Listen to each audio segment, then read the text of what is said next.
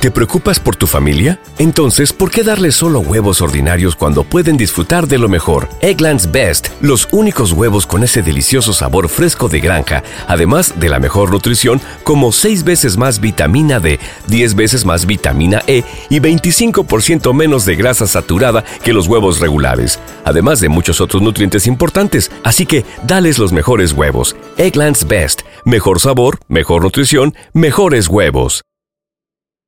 ¿No se merece tu familia lo mejor? Entonces, ¿por qué no los mejores huevos? Ahora, Egglands Best están disponibles en deliciosas opciones. Huevos clásicos, de gallina libre de jaula y orgánicos de Egglands, que ofrecen un sabor más delicioso y fresco de granja que le encantará a tu familia. En comparación con los huevos ordinarios, Egglands Best contiene la mejor nutrición como 6 veces más vitamina D, 10 veces más vitamina E y el doble de omega 3 y B12. Solo Egglands Best. Mejor sabor, mejor nutrición, mejores huevos. Visita egglandsbest.com para más información.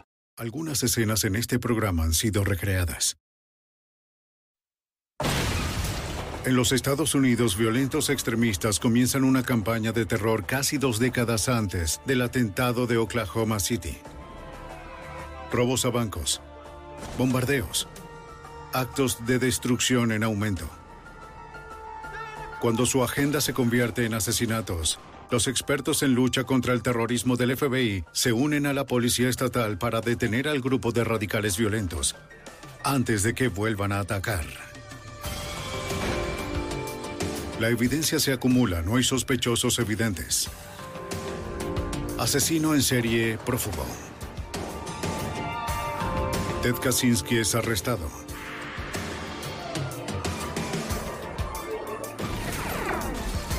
Fugitivo a un prófugo.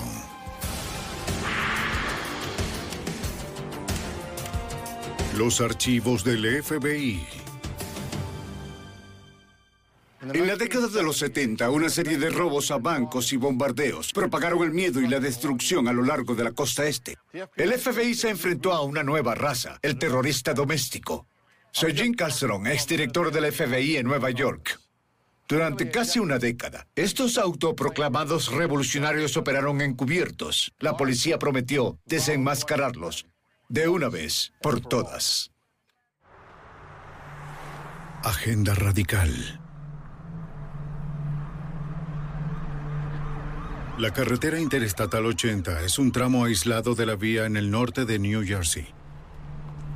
El 21 de diciembre de 1981, el sargento Philip Lamonaco de la Policía Estatal de New Jersey hace una detención de tráfico de rutina.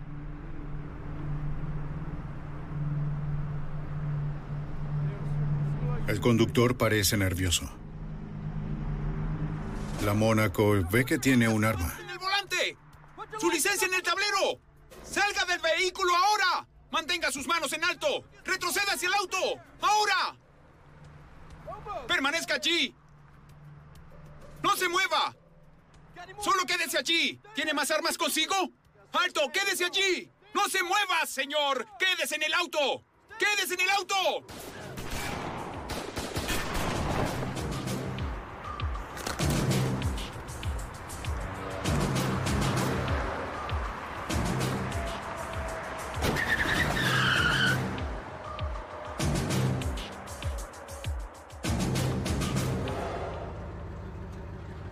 Un conductor que pasaba vio el auto policial vacío y se detuvo. Lo revisó para asegurarse de que todo estaba bien. Encuentra al oficial de tránsito sobre la nieve, sangrando e inmóvil. Usa la radio de la policía para pedir ayuda. Cuartel de la Policía Estatal, adelante. Estoy aquí en la I-80. Estoy en un autopatrulla. ¿Cuál es su nombre, señor? Los oficiales de servicio en el cuartel de la Policía Estatal de Blairstown se sorprenden al escuchar una voz de civil en su radio. Está inmóvil. Creo que le han disparado. No se Quédese en el auto, señor. Estamos en camino. Todos los oficiales disponibles responden al reporte del tiroteo. Oficial, oficial caído. Charles Coe es el jefe de policía del estado de New Jersey. Prácticamente todos los oficiales que estaban de servicio ese día acudieron a la escena. Para empezar, todos somos básicamente oficiales de carretera. Ahí es donde empezamos. Todos conocíamos los peligros involucrados y, por supuesto, nunca piensas que te va a pasar y nunca crees que le sucederá a alguien como Phil Lamónaco. La Mónaco era una leyenda en el departamento. Al llegar a la escena del crimen, el teniente Richard Ryan no puede creer que le hayan disparado. El primer disparo le dio a Phil en el área del pecho. Llevaba un chaleco antibalas, pero el impacto de los disparos le hizo girar y una de las balas entró por debajo de la axila y fue directo al corazón, y eso lo mató. Los investigadores descubrieron que el revólver de servicio de la Mónaco estaba vacío, las seis balas disparadas, indicando que el oficial había caído peleando. El teniente John Mendres procesa la escena del crimen y encuentra más evidencias del ataque. Obtuve fragmentos de vidrio y 12 casquillos de balas de 9 milímetros en la escena. Estaban en un banco de nieve y en el área cercana. Por el tamaño y la cantidad de casquillos de bala, Mendres cree que el arma homicida es una pistola semiautomática de 9 milímetros. Busca el arma, pero no la encuentra en ninguna parte. Los técnicos forenses transfieren el cuerpo de Philip Lamónaco al hospital, mientras 250 policías van tras su asesino. La Policía Estatal de New Jersey y Pensilvania interrogan a los conductores. Un hombre recuerda haber visto a dos hombres huyendo del sitio. Conducían un Chevy Nova 1977 con matrícula de Connecticut. La policía establece puestos de control a lo largo del río Delaware. Los oficiales revisan kilómetros de autopistas y carreteras secundarias en busca de los asesinos. La respuesta fue abrumadora. La gente salía de su rutina para colaborar, ofrecer pistas y tratar de ayudarnos a encontrar el auto, encontrar a las personas responsables. Horas más tarde, un detective de narcóticos y un policía estatal encuentran el Nova. El automóvil ha sido abandonado en un camino rural a casi 5 kilómetros de la escena del crimen. Los detectives encuentran una funda vacía. Los oficiales revisan el vehículo en busca de pistas. Encuentran varios agujeros de bala en el exterior del auto. Había un patrón de disparos en el capó del auto y en el parabrisas, y el parabrisas del pasajero delantero derecho tenía un impacto, lo que indicaba que le dispararon al pasajero. Los investigadores sospechan que es probable que hubiera un pasajero en el auto de quien asesinó a Phil Lamónaco. El conductor tenía tanta prisa por deshacerse del vehículo que dejó atrás una pieza crucial de evidencia. En el tablero de mandos, a simple vista, había una licencia de conducir de Connecticut a nombre de Barry Isbury. Por ahora, el nombre y la dirección de Eatsbury son el único enlace de los investigadores con el asesino de la Mónaco. Por lo tanto, dejé la escena a cargo de otro oficial y de inmediato fui a Connecticut para seguir esa pista. Nos dirigimos a la dirección que estaba en el centro de New Haven, Connecticut. La dirección en la licencia de conducir de Eatsbury resulta ser un hotel más que un lugar de una residencia. Eso se estaba convirtiendo en una pista sin salida. ¿Cómo está? Nos reunimos con el FBI a última hora de la mañana y nos dijeron que ellos habían estado en el mismo hotel unos meses antes, buscando a un individuo llamado Raymond Luke Levasseur. Levasseur es uno de los 10 fugitivos más buscados del FBI. Los agentes creen que él es el líder de un grupo radical violento llamado la Unidad San Melville Jonathan Jackson. El FBI sospecha que el grupo está planeando una serie de robos a bancos y bombardeos. Ahora los investigadores se preguntan si el grupo también es responsable del asesinato del oficial Phil Lamónaco. llevar estas huellas y ver si Los agentes envían el archivo de Levasseur al laboratorio estatal en New Jersey para comparar sus huellas digitales con las encontradas en el Nova. Por desgracia, ninguna de ellas coincidía, algo que no podíamos creer. Simplemente no tenía ningún sentido. Ryan revisa más de cerca el folleto buscando rastros de Levasseur. Leí de nuevo el folleto y en la parte inferior, en letra pequeña, justo en la última línea decía, puede ir acompañado de Thomas William Manning.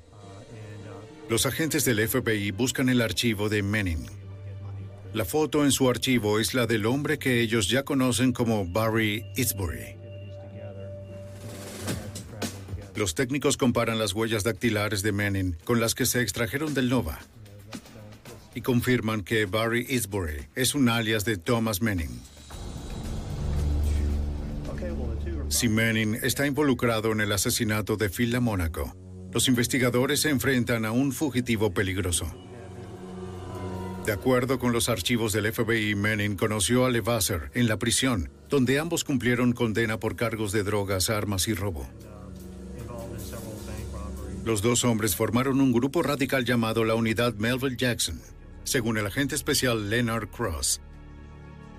Estaban bien entrenados en muchas tácticas de guerrilla. Estudiaban manuales de guerrilla, estudiaron gran parte de la literatura de izquierda radical de finales de los 60, mediados de los 60 y principios de los 70.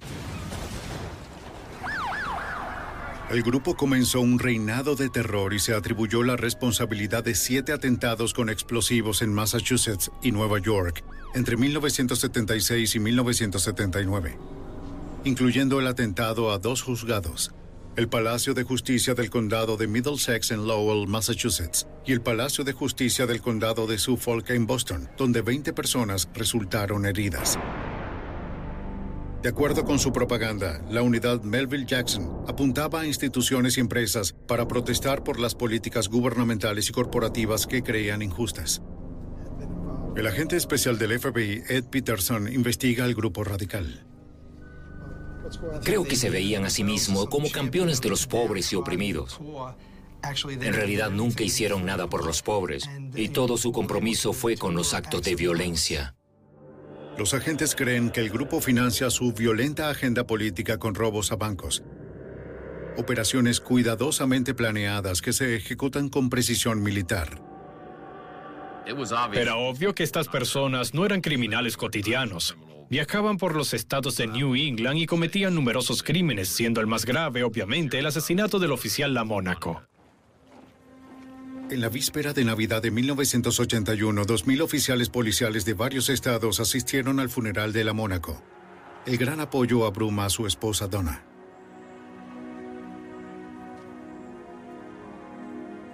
Me sorprendió que en el camino a casi un kilómetro de la iglesia ya había autos estacionados para asistir al funeral. Phil Mónaco era uno de los oficiales más respetados en el estado de New Jersey.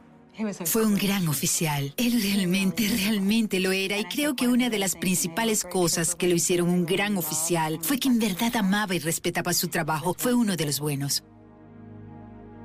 Era el ídolo de muchos oficiales jóvenes. Había entrenado a muchos de esos oficiales en la táctica de detener automóviles y buscar contrabando en vehículos en las vías.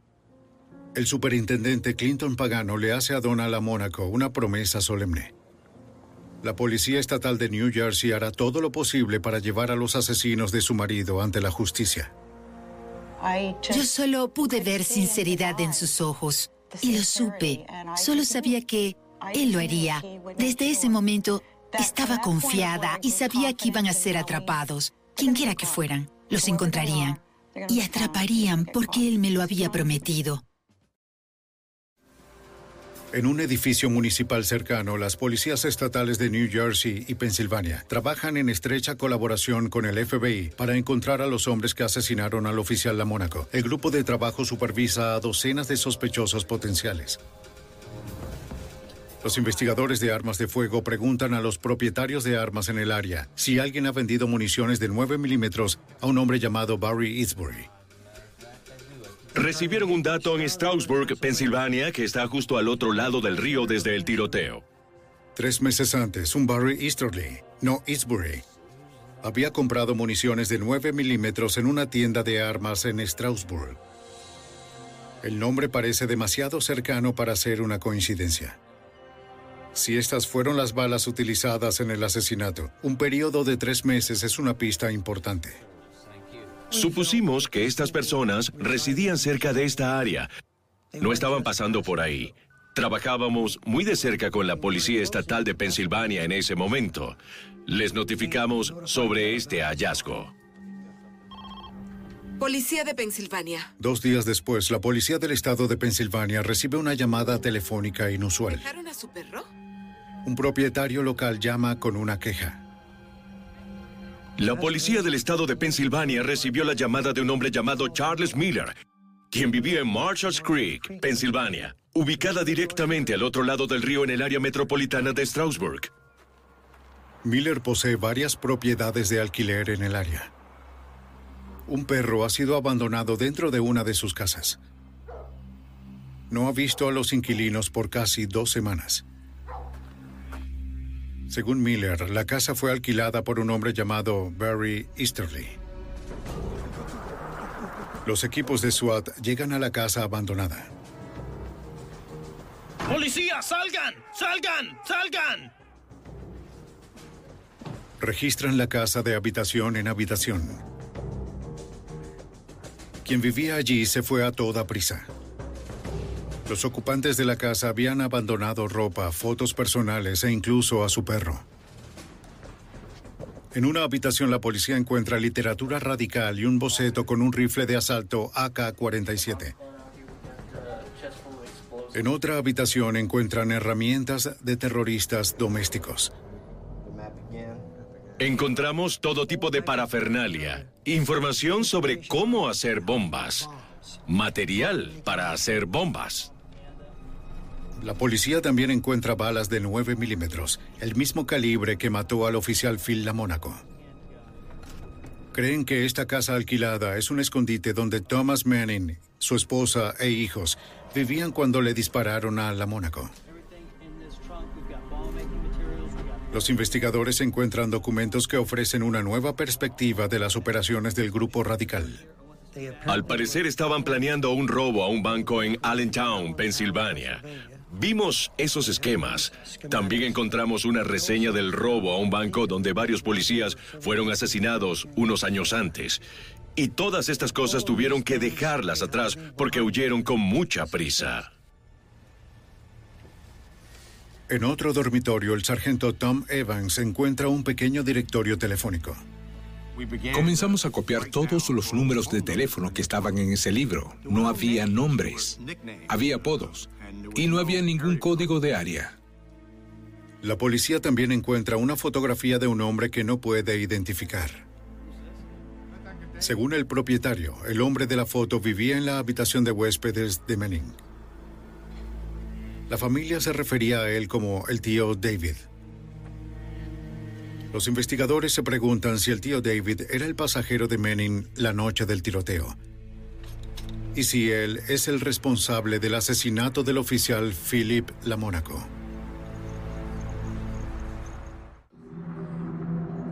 La búsqueda de un asesino de policía se convierte en la persecución de un grupo doméstico de terroristas. Una redada en una casa abandonada de Pensilvania arroja dos pistas importantes. Una fotografía misteriosa y un libro con números telefónicos. Hay docenas de números de teléfono. El sargento Evans de la Policía Estatal de New Jersey nota que ninguno de ellos tiene códigos de área. Un oficial me dijo, parecen contactos telefónicos de Boston. A la mañana siguiente fuimos a Boston y comenzamos a revisar los números de teléfono, a ver quién podíamos contactar. Había por lo menos 100 números. Uno de ellos tenía una nota que decía renta. El número de teléfono pertenecía a una empresa de Boston que alquila apartamentos.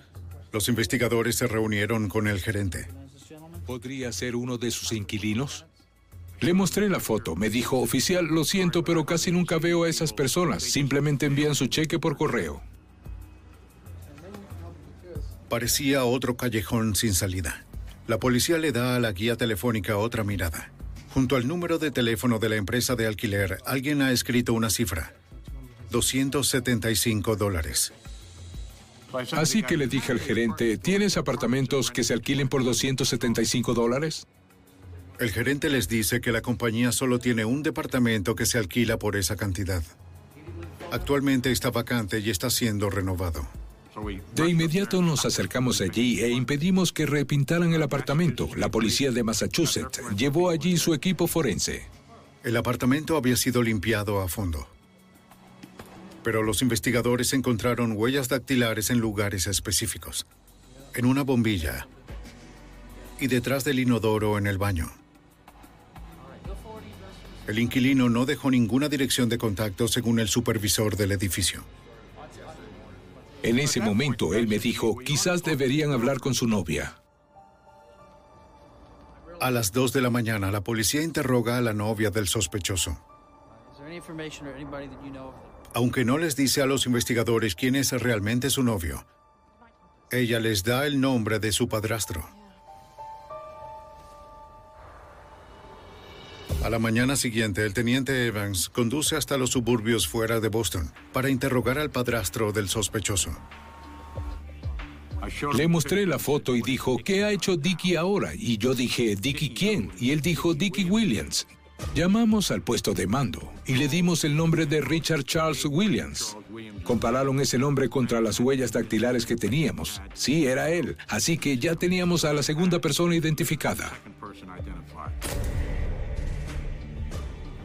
Richard Williams era el pasajero de Thomas Manning, la noche en que Phil Lamónaco fue asesinado. El radical violento ahora es buscado como asesino de policías. Los investigadores del caso se enfrentan a un desafío extraordinario. Encontrar un grupo de fugitivos que son tan esquivos como peligrosos. Las autoridades de New England y el FBI se unen al equipo para localizar a Manning, Levasseur y Williams. El agente especial Ed Peterson es asignado para ayudar a la policía de New Jersey en la persecución. Fue realmente importante que el FBI y todos los agentes de la ley los pusieran debajo de una lupa y observaran todos los contactos posibles. Tratar de pensar como ellos pensarían. Teníamos que tratar de entrar en esa mentalidad y entenderlos, saber qué les motivó y a dónde irían. El grupo de trabajo dedica cientos de horas de inteligencia a examinar la unidad Melville Jackson. Según sus archivos, los fugitivos tienen un historial de uso de diferentes alias para ocultar sus identidades y varios buzones de correo para esconder sus ubicaciones. Sabíamos que teníamos un trabajo difícil porque ellos no permanecían en un solo lugar. No hicieron las cosas convencionales que los fugitivos generalmente hacen. Llegaron a extremos para ocultar sus identidades. En 1981, un hombre entró en la oficina municipal de Brattleboro, en Vermont, con una petición inusual. Necesitaba una copia de un certificado de nacimiento para un bebé fallecido a principios de 1950. La empleada sospechó.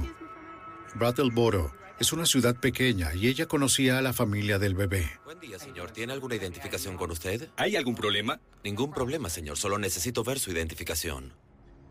Claro que no hay problema. Vete al suelo. Ahora, ahora, al suelo, al suelo, abajo, abajo.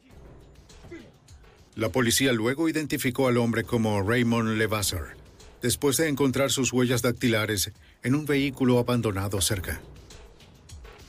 Sospecharon que estaba tratando de establecer una nueva identidad, robando el certificado de nacimiento de un bebé muerto. En enero de 1982, Thomas Manning se une a Levasseur en la lista de los 10 hombres más buscados del FBI. Las autoridades estrechan el cerco a los fugitivos. Cuatro meses después, el agente del FBI, John Markey, responde a la denuncia del robo a un banco.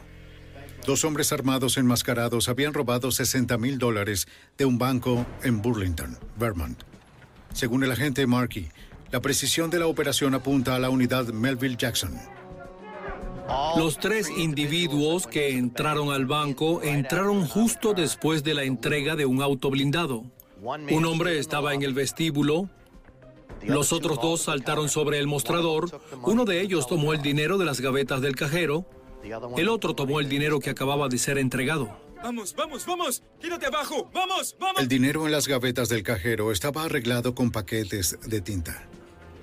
Parecen billetes normales, pero cuando los sacas del banco hay un sensor electrónico que los hace activar y luego, en siete segundos, se disparan liberando gases lacrimógenos y una tinta roja que tiñe el dinero.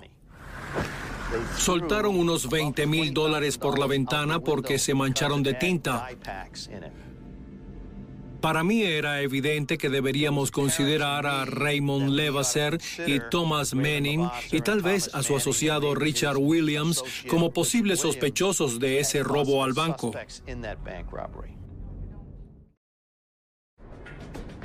Dos meses después, tres hombres roban un banco en Syracuse, Nueva York, llevándose 195 mil dólares.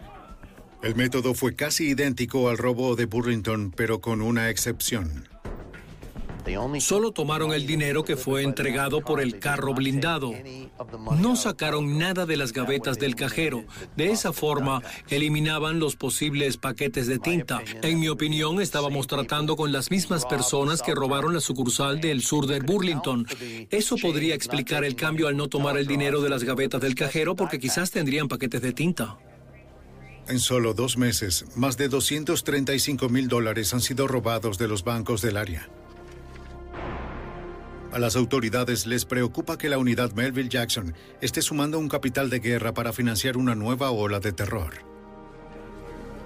Con la amenaza de más atentados, los investigadores toman una decisión difícil. Intentarán encontrar a los terroristas buscando a sus hijos. Se distribuyen fotos de los niños de Manning y Levasseur a las escuelas, clubes deportivos y pediatras de la zona. Estoy bien, ¿cómo está? ¿Podría mirar esto y ver si reconoce a alguno de estos niños?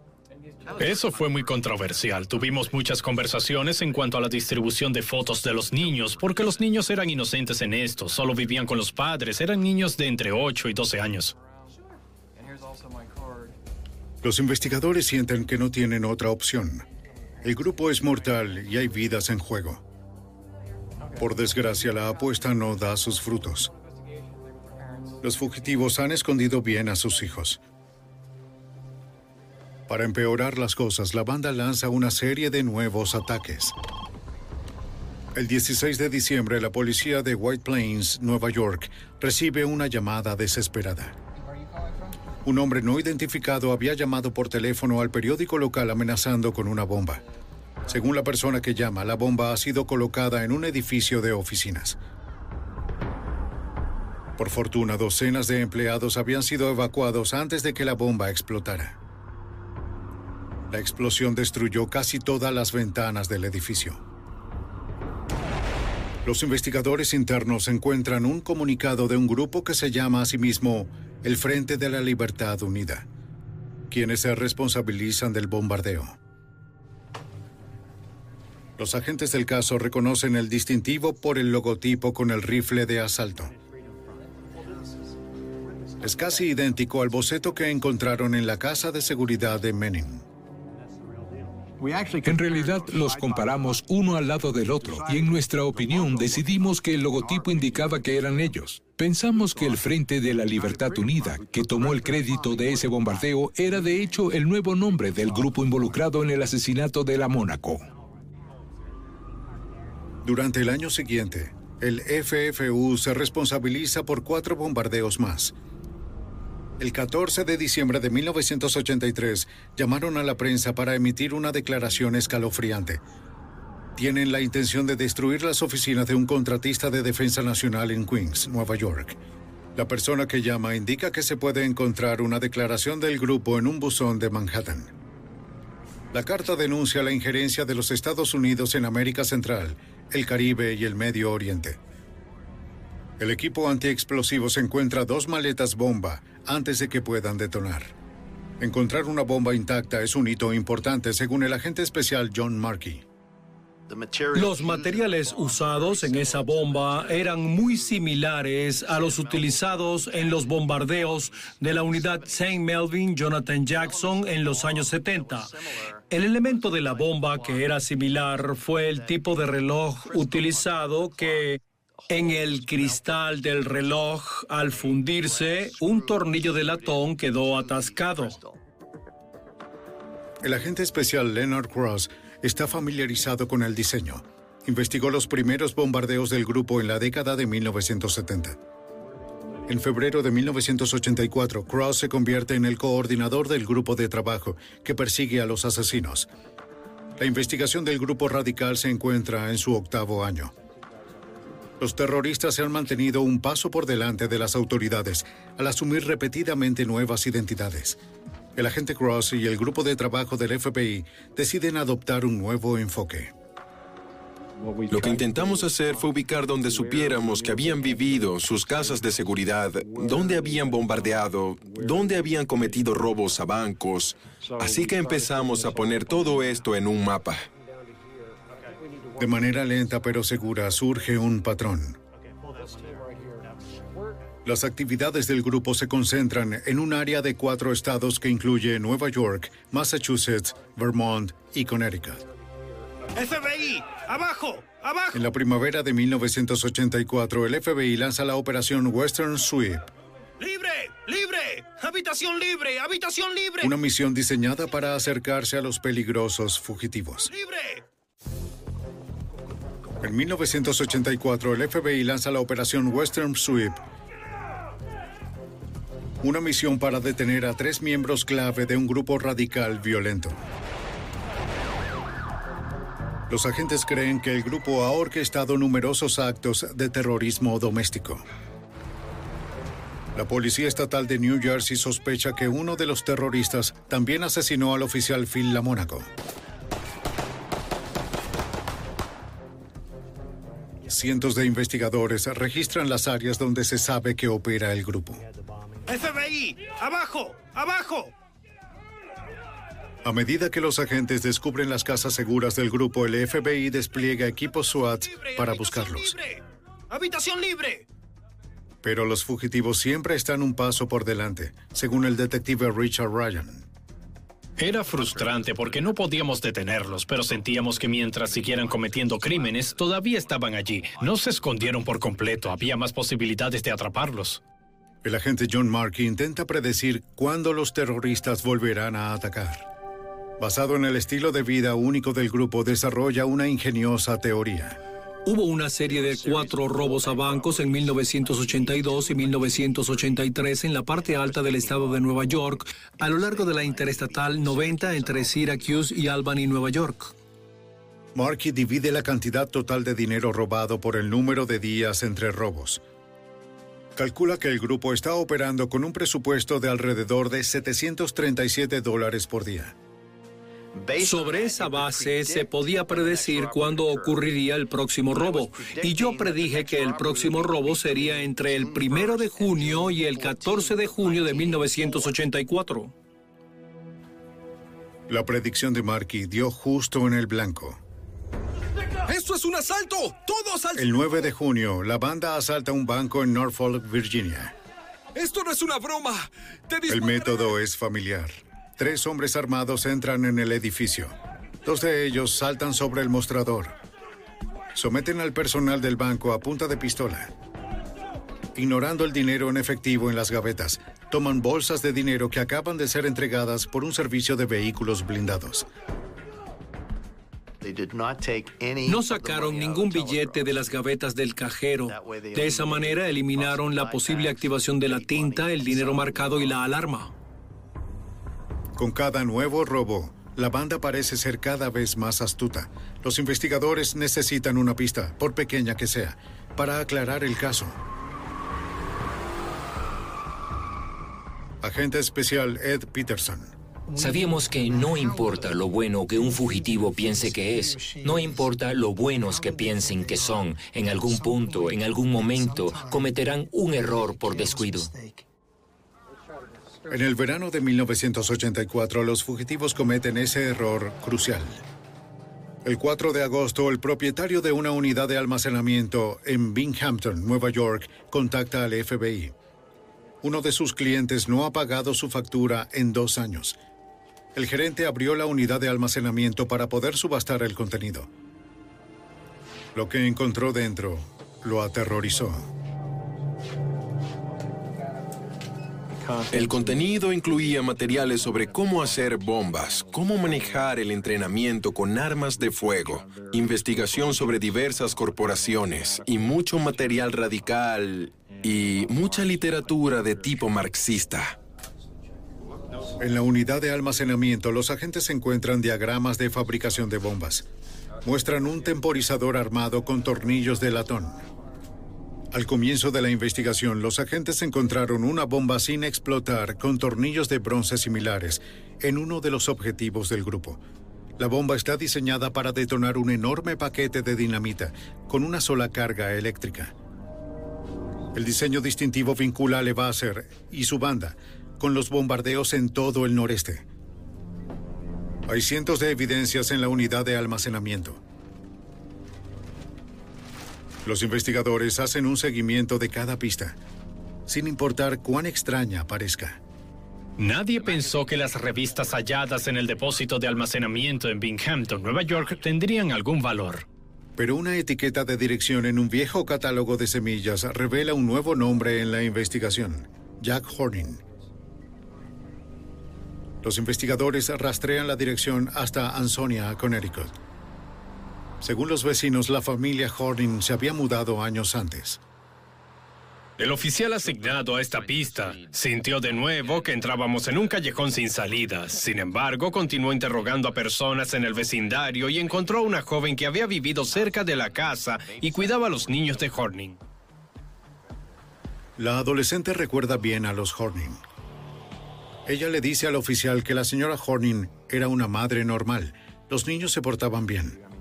Todo el tiempo que trabajó para los Horning, no sucedió nada fuera de lo común. Pero entonces ella recuerda un pequeño incidente. Un día ella salió con la señora Horning y tuvieron un accidente automovilístico. En una corazonada, el oficial va al Departamento de Vehículos Motorizados de Connecticut. No puede encontrar un informe de accidente que involucrara a la señora Horning. Pero otro informe coincide con la hora y la ubicación del incidente. La clave fue que la niñera figurara en el informe del accidente como pasajero en ese vehículo. El nombre que la conductora le dio a la policía en ese momento no fue Horning, sino Himes. La licencia de Connecticut de Judy Himes ya había expirado. La había cambiado por una licencia de Nueva York en 1980. Después, la licencia de Nueva York se entregó por una licencia de Ohio. Según los registros de tránsito, la licencia de Ohio sigue vigente. El nombre de Judy Himes, junto con su dirección en Columbus, se reenvía al sargento Tom Evans. Llamé al departamento de policía de Columbus y le dije qué hay en esa dirección y él me dijo es una casilla de correo y la entrega de correo significaba que eran ellos, era su estilo. Ningún correo era enviado a sus hogares.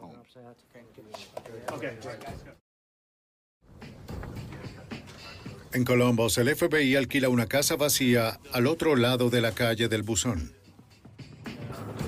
Desde allí los agentes pueden monitorear las instalaciones con cámaras de video. La casilla del correo era una operación 24/7, así que iba a ser difícil de vigilar.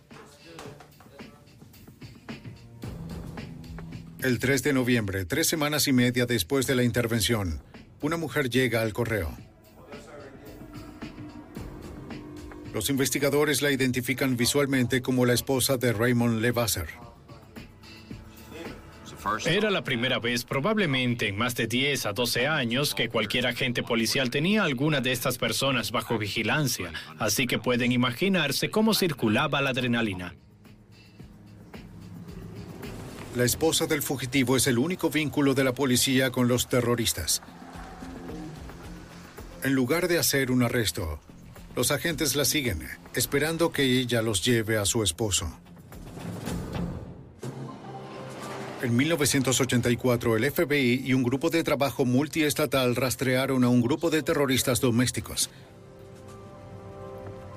Los radicales violentos son sospechosos de una serie de robos a bancos y bombardeos. Y del asesinato de un policía del estado de New Jersey. Los investigadores rastrean al grupo desde una casa en Connecticut hasta un correo en Columbus, Ohio. Después de casi una década, su única pista hacia la ubicación de los terroristas es la esposa del líder de la pandilla, Ray Levasseur. Los agentes la siguen mientras ella sale del correo. Saben que, al igual que el resto del grupo, la esposa de Levasseur es hábil en cubrir sus huellas y en detectar un seguimiento tienen cuidado en mantener la distancia. utilizando la vigilancia aérea como respaldo en caso de que ella se escabulla. Detective Richard Ryan.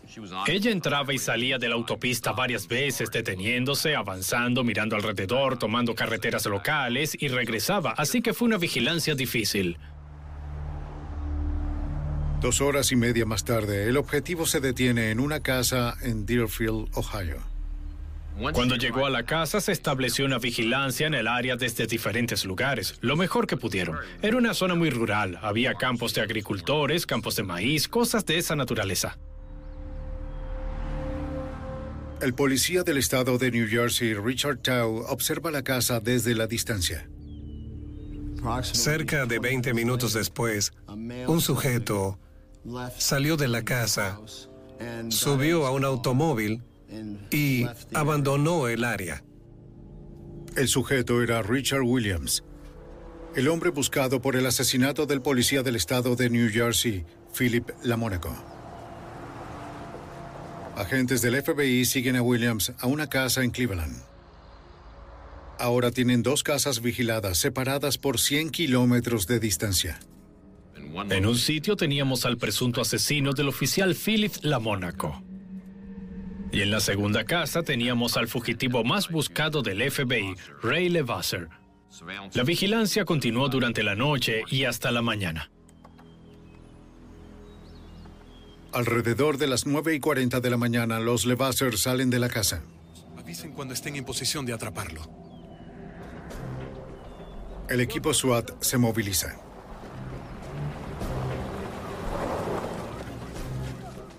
Arrestan a Ray Levasser junto a su esposa. De inmediato llegó la información a Ohio, Cleveland, de que Levasser estaba bajo custodia. Así que ahora se tomó la decisión de asaltar la casa de Cleveland, Ohio.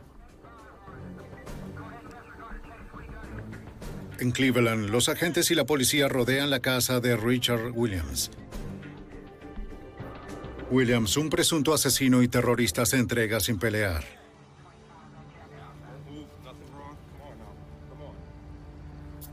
Después de años de trabajo, el equipo policial capturó a dos de los tres hombres clave del grupo en menos de una hora. Teníamos a Ray Levasser y su esposa. Teníamos a Dickie Williams. Los únicos fugitivos restantes que faltaban eran Tom Manning y su esposa. Los agentes preguntan a Richard Williams por la ubicación de Thomas Manning. Williams calla por horas. Con cada momento que pasa, los fugitivos tienen más tiempo para escapar. Finalmente, Williams rompe y revela las direcciones de tres casas para esconderse, ubicadas en Jefferson, Ohio. Una de ellas pertenece a Thomas Manning. Acudimos a ese lugar y realizamos una búsqueda muy extensa. Las tácticas evasivas de Williams dieron a los Manning el tiempo suficiente para huir, pero no el tiempo suficiente para cubrir sus huellas.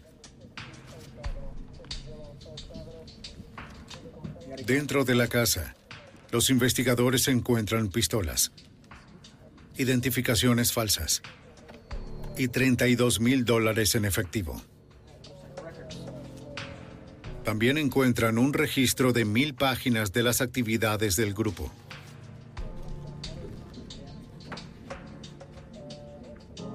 En una habitación, los agentes encuentran una radio rastreadora sintonizada en una frecuencia usada por el FBI. En otra habitación encuentran explosivos y suministros para fabricar bombas. También encuentran una caja de bombas que contiene distintos tornillos de bronce que coinciden con las bombas sin explotar recolectadas en 1976 y 1983. Recuperan una pistola semiautomática de 9 milímetros. En el laboratorio forense del FBI, los técnicos analizan el arma. Ellos comparan la bala que mató al oficial Philip Lamónaco con las balas disparadas desde la pistola de 9 milímetros.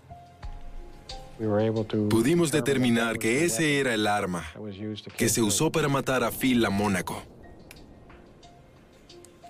Aunque hayan encontrado el arma homicida, será difícil rastrear al dueño de la pistola. El número de serie se ha limado. Los técnicos usan una solución química para recuperar el número. Es apenas legible bajo la superficie del metal. Los agentes rastrean la 9 milímetros hasta una tienda de armas en Norfolk, Virginia. Allí fue comprada por una mujer llamada Deborah Ann Fury.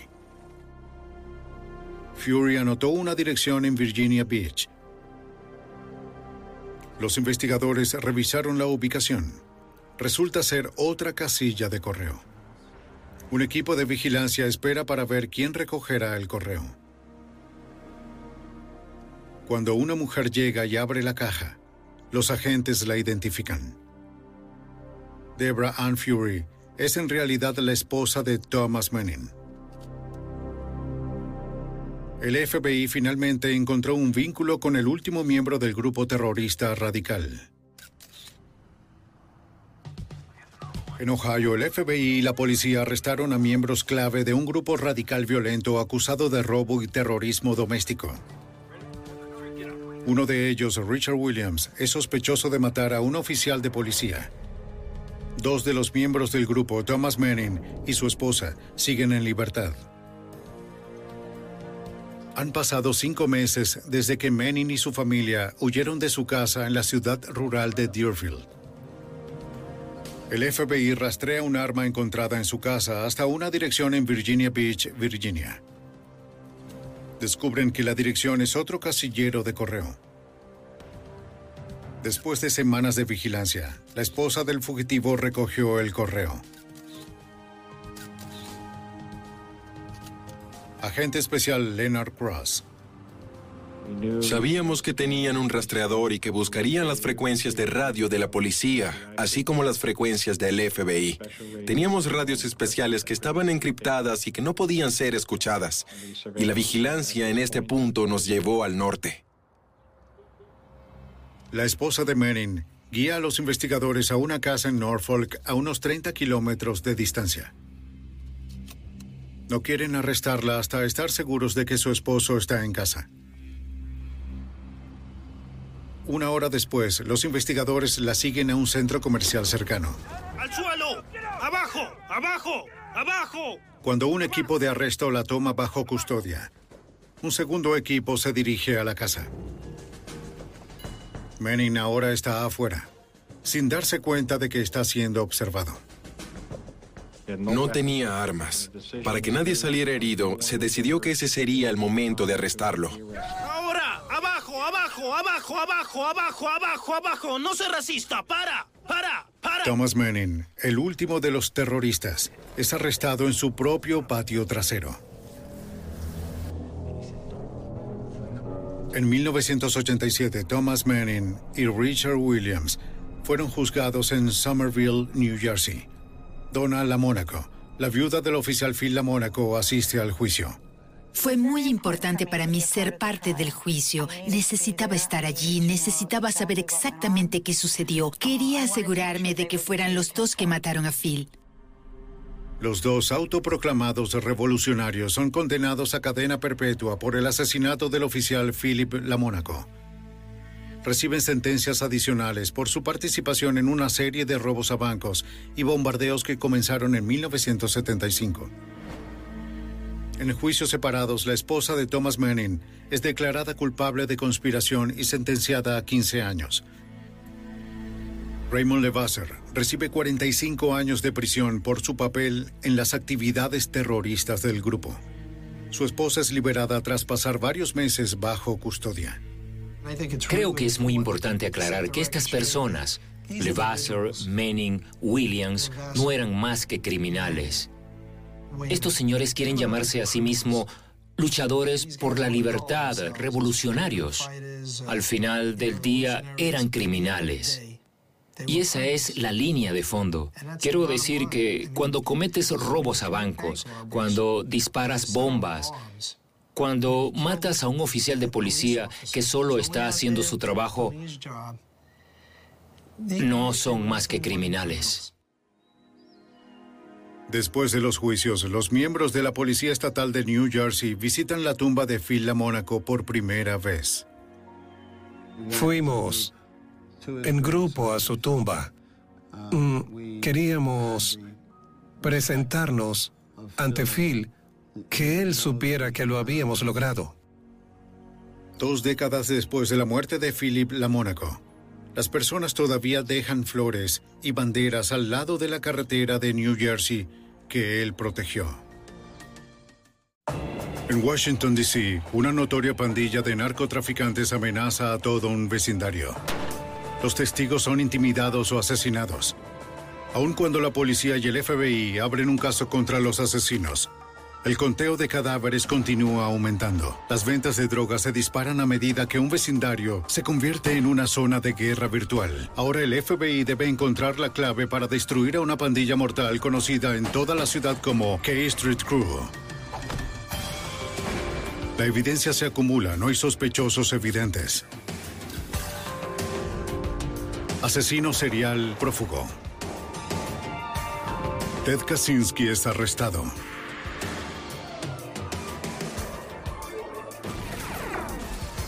Fugitivo a un prófugo. Los archivos del FBI. En la década de los 90, la guerra contra las drogas estaba en pleno apogeo. Las líneas principales a menudo eran las ciudades del interior, donde las pandillas usan la violencia y el asesinato para gobernar sus imperios. Soy Jim Carlstrom, exdirector del FBI en Nueva York. Cuando estalló la violencia de pandillas en Washington, D.C., la policía y el FBI respondieron. Usando vigilancia de alta tecnología y nuevas leyes estrictas, se dispusieron a destruir a las pandillas de adentro hacia afuera. Zona de asesinato. En este episodio se han cambiado algunos nombres. Washington, D.C. En esta ciudad de monumentos y museos se encuentra el corazón de la justicia estadounidense. La Corte Suprema. El Departamento de Justicia. La Oficina Federal de Investigación. Pero incluso la capital de esta nación no es inmune al crimen. 22 de marzo de 1991. Wendy York, de 20 años, regresa a casa después de hacer los mandados. ¿Teresa? Comparte un departamento con sus primas Terita y Teresa Lucas. Teresa está en la sala echada en el sofá. Su cara está cubierta de sangre. No puede ser. Necesito ayuda. Wendy por sale favor. corriendo del departamento y llama al 911. El operador de emergencia dirige las unidades a la escena. La policía llega al apartamento en cuestión de minutos. A Teresa Lucas le han disparado en la cabeza. En una habitación trasera encuentran otro cuerpo ¡Doctor! ¡Por aquí! y un niño. La segunda víctima es la hermana de Teresa, Terita. A ella también le han disparado en la cabeza. Su hijo está ileso. ¡Doctor! ¡Por aquí! ¡Tengo un niño! ¡Se está moviendo! Voy a salir a asegurar el perímetro. La policía descubre a otro bebé aterrorizado, pero también ileso. Es el hijo de Teresa. Parece que ambos niños han estado solos con los cuerpos durante horas.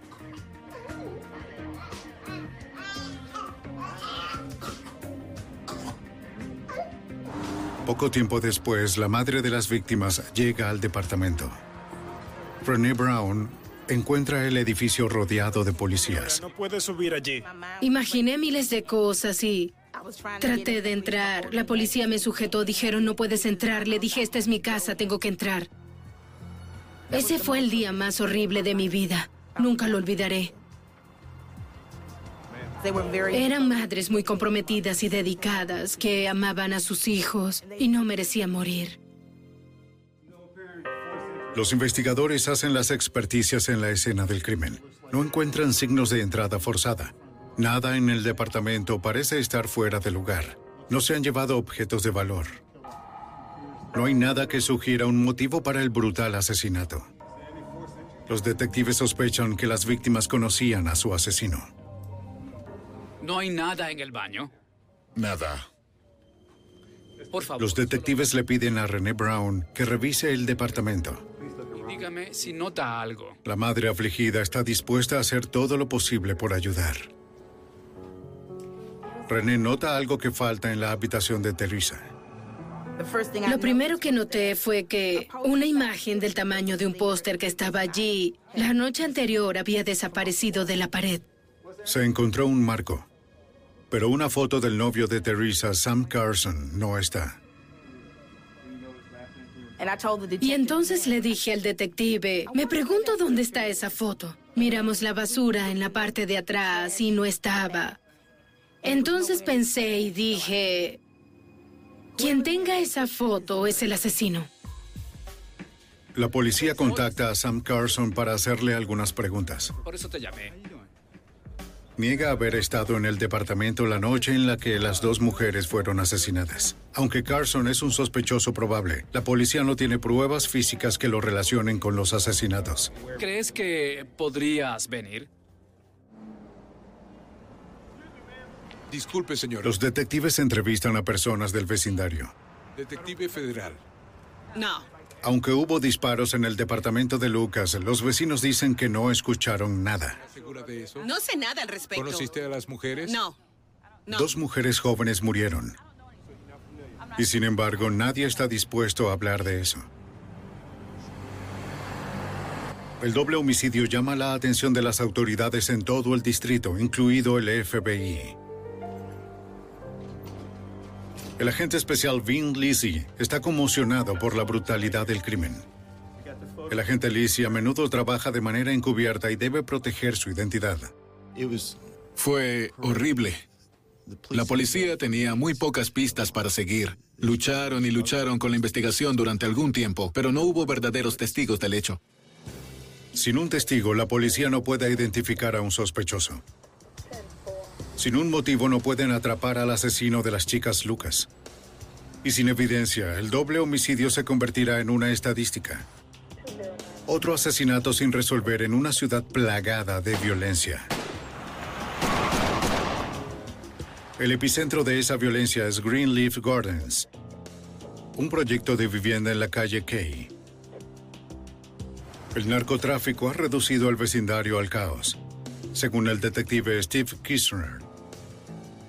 El crack golpeó duro a la ciudad en el 85 y el 86, y junto con eso vino mucha violencia. La tasa de homicidios era muy alta. Creo que se debió en principio a los ceros de quien ganaba más dinero. Hubo secuestros, asaltos. Solo llevó a una era muy violenta. Los compradores, muchos de ellos de los suburbios, hicieron ricos a los vendedores de K Street. El área ofrecía pocas oportunidades económicas. Así que el atractivo del dinero fácil resultó ser una poderosa herramienta de reclutamiento.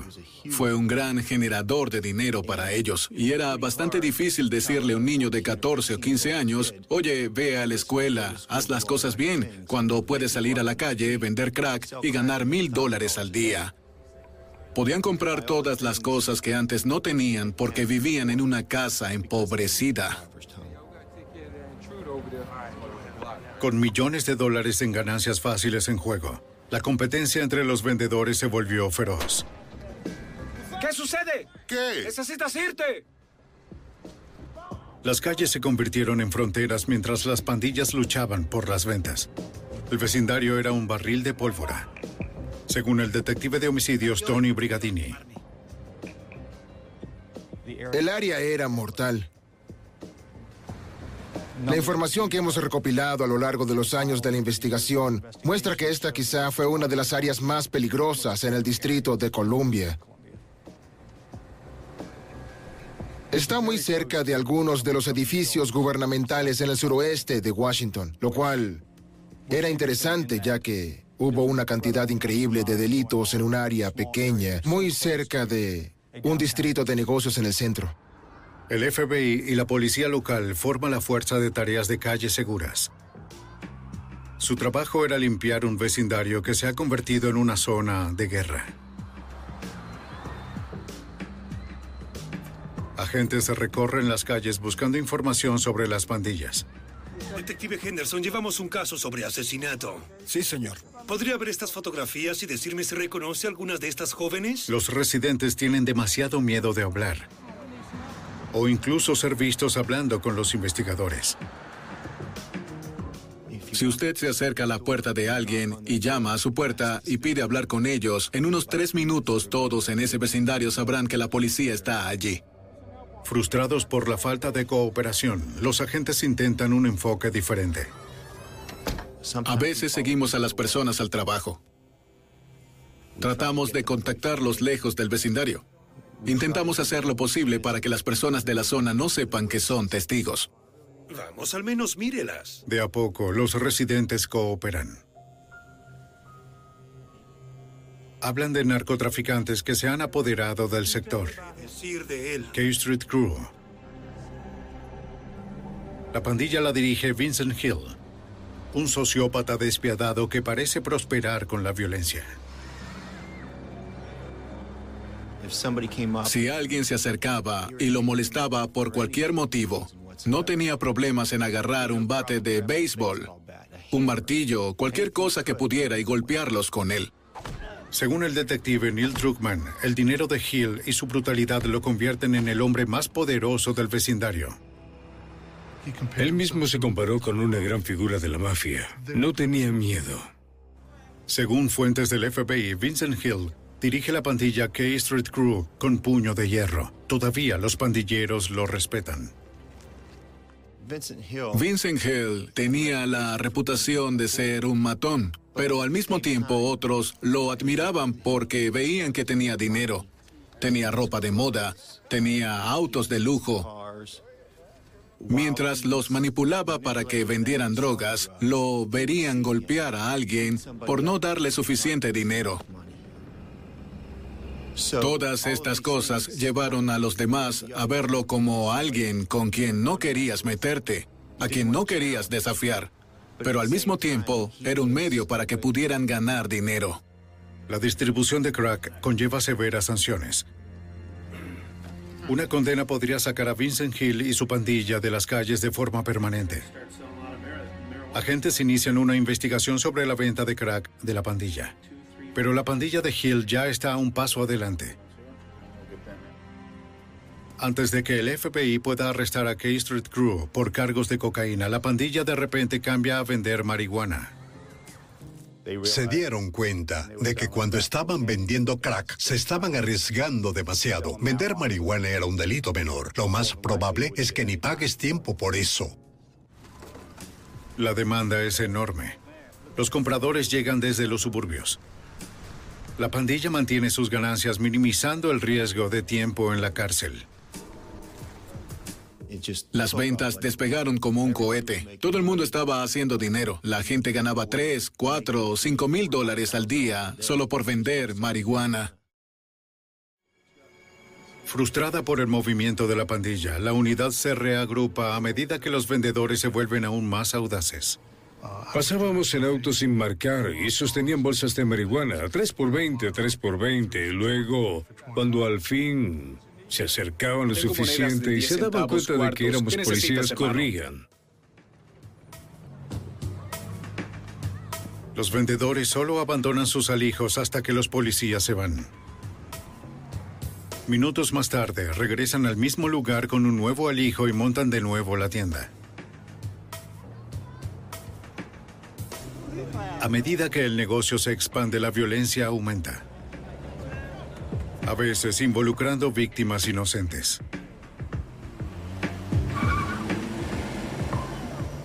El 29 de agosto de 1992, Travis Ross y dos amigos fueron confundidos con traficantes de drogas rivales.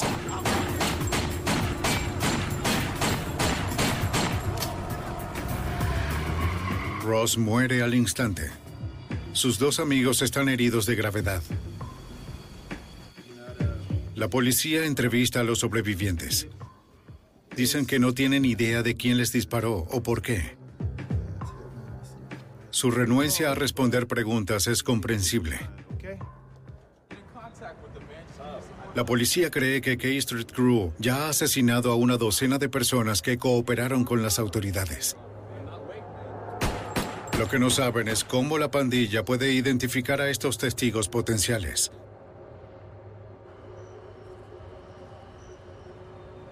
En 1995, Bruce Spencer recibe cinco disparos a quemarropa por un miembro de K Street Crew. De alguna manera sobrevive. Está dispuesto a identificar al hombre que le disparó. El grupo de trabajo de inmediato coloca a Spencer bajo custodia protectora. Lo registran en un hospital de la ciudad bajo el nombre de John Doe. Mientras Spencer se recupera, el agente Lizzie y otros investigadores recorren Greenleaf Gardens en busca del hombre que intentó matarlo. En la calle Kay, el agente Lizzie y el detective Druckmann se encuentran cara a cara con Vincent Hill, el notorio líder de la pandilla. Dijo, mira, todos tus testigos van a morir, cada uno de ellos, incluso tu amigo que está en el hospital con el nombre de John Doe en la habitación. Y me dijo con exactitud cuál habitación era, y negué con la cabeza como si no supiera de qué estaba hablando, pero claro que sabía de qué estaba hablando. Querían hacernos saber que era su negocio localizar a los testigos y silenciarlos. Los investigadores están aún más decididos a proteger a sus testigos. Pero la noticia de la amenaza de Hill llega a Spencer. Temiendo por su vida, el testigo se niega a ayudar a los investigadores. No puedo, hermano, no puedo. Todo está funcionando. Vamos. La unidad está frustrada, habiendo perdido otra batalla en su guerra contra K Street Crew.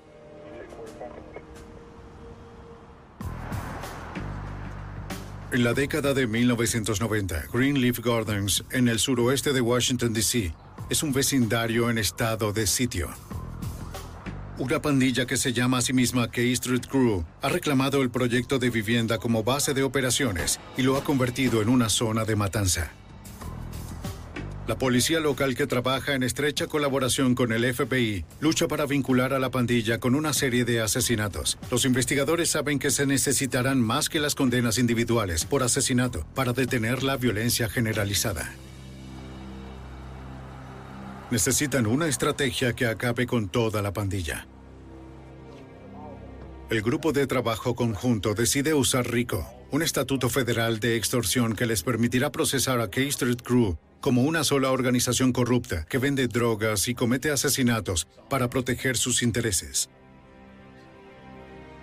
Detectives de homicidios reexaminan docenas de casos congelados, casos que alguna vez fueron atribuidos a la violencia aleatoria de la zona. Buscan cualquier cosa que vincule a K Street Crew con el asesinato, según el detective Tony Brigadini. Algunos de los casos que investigábamos tenían ocho años, diez años. Tendríamos que volver a investigar los casos, tratar de encontrar evidencia que había sido recogida ocho o diez años antes, localizar fotografías de la escena del crimen, cosas de esa naturaleza.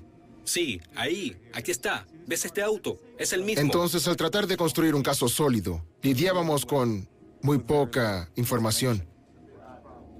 Mientras tanto, los agentes lanzan una operación de vigilancia encubierta para recopilar evidencia sobre el creciente negocio de drogas de la pandilla. Agente especial Vince Lisi. Queríamos mostrar la naturaleza conspirativa de estas personas, cómo operaban en la calle, cómo se turnaban para vender drogas y quién suministraba a quién. Y pensamos que si pudiésemos tener agentes encubiertos en el grupo, podríamos lograr esto. Agentes del FBI se establecieron en un departamento con vista a la calle Kay. El propietario lo ofrece sin cargos. Como la mayoría de los residentes de Greenleaf Gardens, está harto de las drogas y la violencia. Conseguimos algunos equipos de cámara, video y fotos fijas y nos sentábamos allí para mirarlos y tratar de obtener los patrones de la gente de K Street. Veríamos a Vincent Hill y veríamos cómo operaba. Los investigadores observaron el área por semanas. Una vez que establecieron los patrones de la pandilla, desarrollan un plan. La mayoría de las transacciones de drogas de K Street se realizan con compradores en autos. Para acercarse a los vendedores necesitarían un vehículo. Decidimos que el mejor rumbo era utilizar una camioneta. Conseguimos la camioneta más vieja y sucia que tenía el FBI. Compramos algunas cajas de herramientas y las colocamos en la parte trasera de la camioneta para que luciera como una deconstrucción. La camioneta está equipada con cámaras de vigilancia y micrófonos.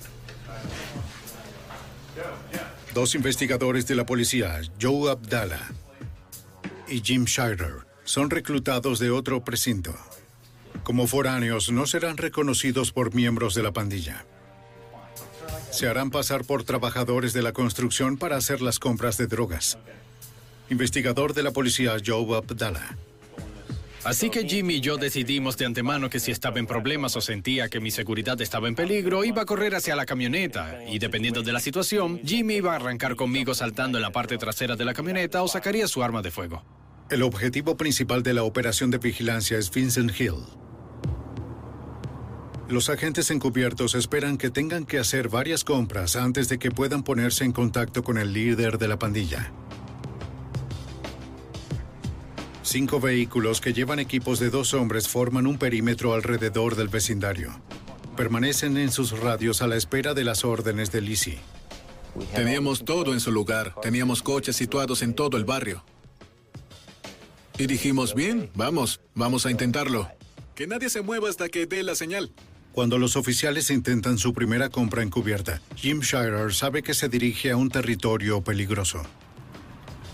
Tan pronto como doblamos la esquina, mi corazón comenzó a acelerarse. Sabíamos que no había vuelta atrás. Abdallah y Shirer buscaron un distribuidor, cualquier distribuidor para comprar. Luego, en una esquina, ven a Vincent Hill flanqueado por sus lugartenientes.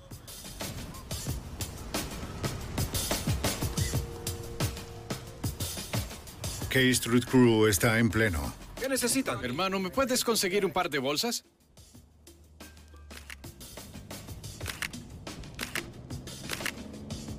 Abdallah no lo piensa dos veces. Sale de la camioneta.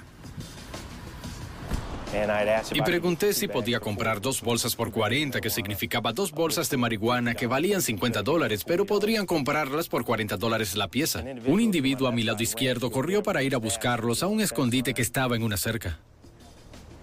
Y Vincent Hill dijo, no, tomarás dos por 50. Dejé el dinero y luego me alejé. El equipo de vigilancia documenta toda la transacción. Ahora tienen al líder de la K Street Crew en una cinta de video vendiendo marihuana en persona a los agentes encubiertos. Joe compró de Vincent Hill la primera vez y dijimos, vaya, esto es demasiado fácil. En 30 segundos el trato se hizo. Jimmy y Joe volvieron a la oficina y nos sorprendimos. El grupo de trabajo ha estado preparado para esperar semanas, incluso meses, para ponerse en contacto con Hill, pero sucedió en menos de un minuto. El FBI presiona su ventaja. Durante los próximos seis meses continúan comprando marihuana directamente de Hill, aumentando de manera gradual la cantidad. Cada vez la venta se fotografía con cuidado. A través de las compras encubiertas, los investigadores descubren que Hill controla todo lo que sucede en la zona. Oye, ¿qué sucede? Esto queda claro cuando Abdallah y Shirer intentan realizar una compra a alguien que no sea Hill. Y nos preparábamos para hacer la compra. Había alguien gritando por la calle. Cuando miramos hacia atrás era Vincent Hill. Bajamos la cuadra, nos encontramos con él y le compramos. Creo que tenía ese tipo de poder en ese lugar. Durante meses las compras siguen como un reloj. Abdallah está haciendo más que hacer compras. Está construyendo una relación. Poco a poco se gana la confianza de Hill y trata de obtener información. Traté de tener cualquier conversación que pudiera con él y hubo ocasiones en las que intentaba sacarle conversación en la que él decía, mira, si la policía entra en la cuadra, tengo un lugar donde huir, tú no. Así que dime lo que necesitas y acabemos con esto. Y también hubo momentos en que tuve una conversación con él sobre el arreglo de compras de peso, o más que la bolsa de 20 dólares, lo que llamaríamos cantidades al por mayor a 100 gramos. Abdallah comienza a comprar en grandes cantidades y se mueve de gramos a kilos. Le dice a Gil que está vendiendo marihuana en el sitio de construcción donde trabaja. Hubo ocasiones en las que de hecho me dio drogas por adelantado, lo que significaba que me las daba gratis para pagarlas en una fecha posterior. Teníamos ese tipo de confianza e incluso me dio buenos consejos al comprar por peso. Me suministraba las bolsas más pequeñas de 20 dólares. Me dio paquetes de esos en algunas ocasiones y me decía cómo lidiar con la mercancía para venderla en ciertas cantidades y a mis amigos. Me dio consejos útiles sobre cómo hacer eso. Durante seis meses la operación se lleva a cabo sin problemas. Entonces, una compra de rutina pone a todos en guardia. En un momento, cuando le hice una compra, regresé a la camioneta. Jimmy conducía y yo estaba en el asiento del copiloto. Jimmy dijo, oye, te está saludando. Hacía señas para que bajara la ventanilla, así que la bajé y me dijo, oye, estos tipos de aquí dicen que tu amigo es un oficial de policía. Contigo no hay problema. Pero él dijo, esos tipos los matarán. Alguien que me diga qué está pasando. Oye, sé que no pueden jugarse así conmigo, Hizo ¿cierto? que nos marcháramos y luego, cuando comenzamos a irnos, los tipos a los que él estaba señalando tenían como capuchas en sus caras y apartaron sus cabezas de nosotros. Abdallah y Shirer no creen que Hill sospeche que son policías. Así continúan la operación.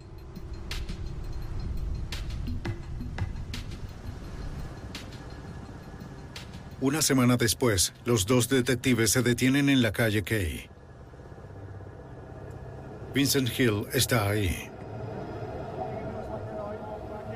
Hill estaba distante, no quería tener nada que ver conmigo. Dijo que no sabía dónde vendía la marihuana. No sabía de qué estaba hablando y fue muy confuso porque incluso cuando estaba enojado y enajenado solo tenía prisa. Pero este día estaba como, no tengo nada, no sé de qué hablas, vete a otro lado. Hill los envía a otro distribuidor en la cuadra. Esa noche, Abdallah se encuentra con el vendedor en una casa abandonada. El oficial se prepara para una confrontación. El caballero entró en una casa vacía. ¿Me llamó? Es seguro aquí.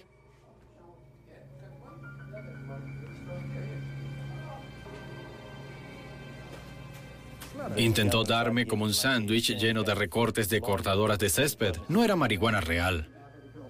Así que fue en ese momento que supimos que algo estaba mal. Abdallah sabe que lo han descubierto. Con los autos de respaldo, por lo menos a dos minutos de distancia, lentamente conversa mientras trata de salir del edificio. Espera, espera, Eso no vuelve. está bien, me tengo que ir. Espera, hermano. La operación encubierta ha terminado. Después de seis meses de compras de drogas, el grupo de trabajo aún no tiene pruebas suficientes para poner a Vincent Hill y su pandilla en prisión de una vez por todas. Si solo los hubiésemos acusado de la conspiración de drogas, podría haber tenido 10 años, quizás 5 años. Y lo que es peor, no se los habría responsabilizado por todos los crímenes violentos que cometieron. Así que todavía necesitábamos investigar los asesinatos, los robos, los secuestros y todos los crímenes violentos asociados con ese grupo. Los investigadores todavía tienen mucho trabajo que hacer. Mientras tanto, las calles se enfurecen con violencia.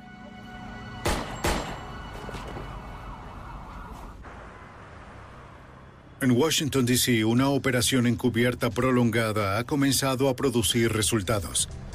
Los investigadores han grabado en video la infame K Street Crew vendiendo drogas.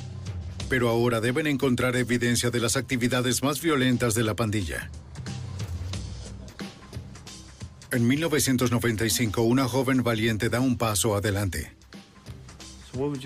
Chrissy Glaren tiene 19 años. Como madre soltera, está preocupada por su vecindario. Chrissy le dice a la policía que Jerome Martin y Antonio Knight son responsables de disparar desde un auto. Escuchó a Martin hablando de eso. Aunque no sabe el nombre de la víctima, Su descripción del crimen lleva a los investigadores a un asesinato no resuelto. Seis meses antes, a Travis Ross lo habían matado disparándole desde un auto cerca de la calle Kay. Dos de sus amigos fueron heridos de gravedad. Chrissy quiere testificar contra la pandilla. Sabe que son la razón por la que su vecindario es tan peligroso. Todavía tiene miedo. Le dijo a los investigadores que si hablaba en contra de K Street Crew, la matarán. Chrissy Lauren y otras dos mujeres por fin acuerdan declarar, pero solo si el FBI las coloca en el programa de protección de testigos. Agente especial Vince Lisi. Al fin convencimos a Chrissy, así como a estas otras testigos femeninas, de que trabajaríamos con ellas. Intentaríamos mantenerlas a salvo y asegurarnos de que no les pasara nada. Hicimos hincapié en que no les dijeran a las personas dónde vivían, no llevar a la gente a sus nuevos apartamentos. La cooperación de Chrissy da sus frutos. Los miembros de la pandilla Jerome Martin y Antonio Knight son acusados de asesinato. Muy bien. Coloca el cartel en su bíceps. Perfecto. Lizzie cree que tienen pruebas suficientes para obtener una condena. Aunque una testigo se ha retractado, otras dos, incluida Chrissy, todavía están dispuestas a declarar. Y no es un gran problema.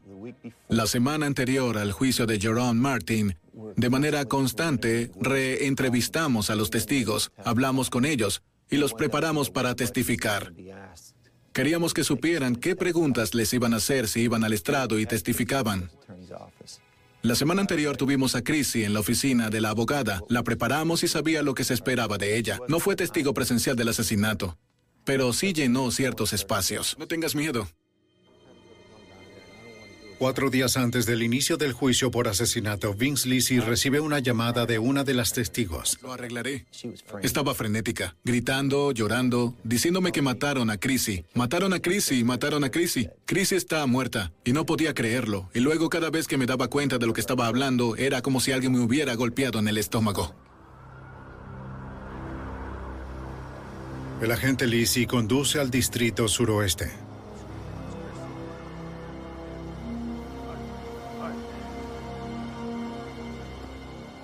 En la escena del crimen, la policía le cuenta lo que sucedió. Dejemos marcado eso de inmediato. ¿Llamaste a los forenses? Según testigos, Chrissy asistió a una fiesta en la calle 37, en la casa de la novia de Antonio Knight. Al salir de la fiesta aparecieron dos hombres armados y abrieron fuego.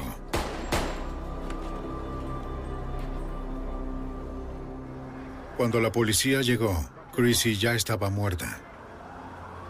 No es de sorprender que los investigadores no puedan encontrar un solo testigo dispuesto a identificar a los asesinos de Chrissy. El mensaje de K Street Crew es claro. Hablar con la policía es una sentencia de muerte. Chrissy pensó que todo estaba bien, confiaba en sus amigos, confiaba en la gente de ese vecindario, pensaba que podía volver allí y que nada iba a pasar. Quizá fue lo peor que he sentido en este trabajo. Es difícil, es difícil seguir adelante a veces cuando eso sucede. Aún así, el grupo de trabajo continúa su caso contra Jerome Martin y Antonio Knight. El juicio es un desastre. El caso había permanecido en el sistema durante mucho tiempo en la capital. Dijimos que teníamos que irnos y seguimos adelante e hicimos lo mejor que pudimos. Algunos testigos no pudieron testificar, solo estaban angustiados. Pero ustedes saben que fuimos por ello y perdimos. Jerome Martin y Antonio Knight son absueltos por falta de pruebas. Para K Street Crew, los testigos como Chrissy Glaren son un pequeño inconveniente. De hecho, fue algo que ayudó a estos chicos a salir libres. Y en ese punto, ganaron la batalla. Estaban felices. Ganaron la batalla. Y me dije a mí mismo que no puedes sentarte y dejar que sigan ganando estas batallas. La muerte de Chrissy Glaren y la absolución de Martin y Knight son golpes importantes para la investigación. El grupo de trabajo se niega a rendirse. De alguna forma, encontrarán la manera de llevar a K Street Crew ante la justicia. En Washington, D.C., K Street Crew está aterrorizando a un vecindario con drogas y violencia. Los investigadores pasaron meses trabajando con la testigo Chrissy Glaren, de 19 años, que aceptó testificar contra ellos. El 5 de octubre fue asesinada a tiros fuera de una fiesta. Incluso sin testigos, el detective Steve Kirchner está decidido a encontrar a sus asesinos. Nos quedamos en eso, tratando de encontrar un avance en ese caso, e hicimos todo lo que pudimos. Imprimimos volantes, ofrecimos una recompensa, nos aplastó a todos, en especial a Vince. Es horrible, es solo que... Una parte de ti dice, ¿qué más puedo hacer? Es eso, quieres ondear la bandera blanca. Pero la otra parte de ti dice, espera un minuto, no me voy a rendir, no voy a ceder ante sus formas de justicia. No es como se supone que es. Menos de un mes después, el FBI y la policía obtuvo un avance inesperado en el caso. Cuéntanos lo que sabes. Robert Butch Smith, un viejo miembro de K Street Crew, es arrestado por tráfico de drogas. En un esfuerzo por lograr que Smith hable de la pandilla, el FBI le dice que enfrenta cargos federales de extorsión.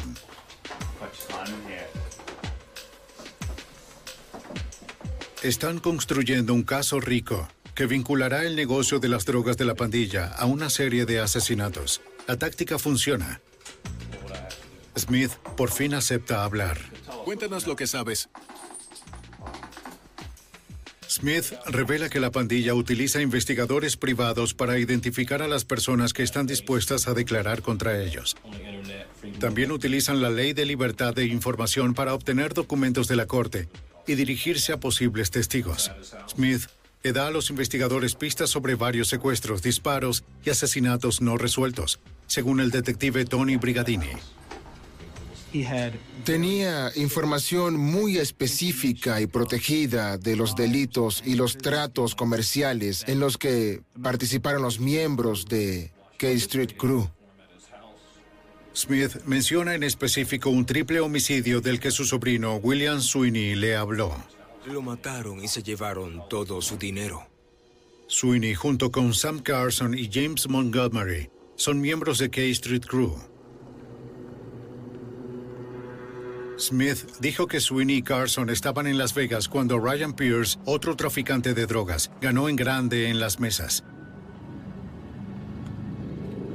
Los dos hombres decidieron robar a Pierce cuando regresó a la capital. El 17 de noviembre de 1996, Sweeney Carson y James Montgomery esperaron afuera de su casa. Pierce llegó tarde esa noche junto con tres amigos. K Street Crew hizo su movimiento. ¿Dónde está el dinero, tonto? Oye, ¿qué sucede, hermano? ¿Dónde está el dinero?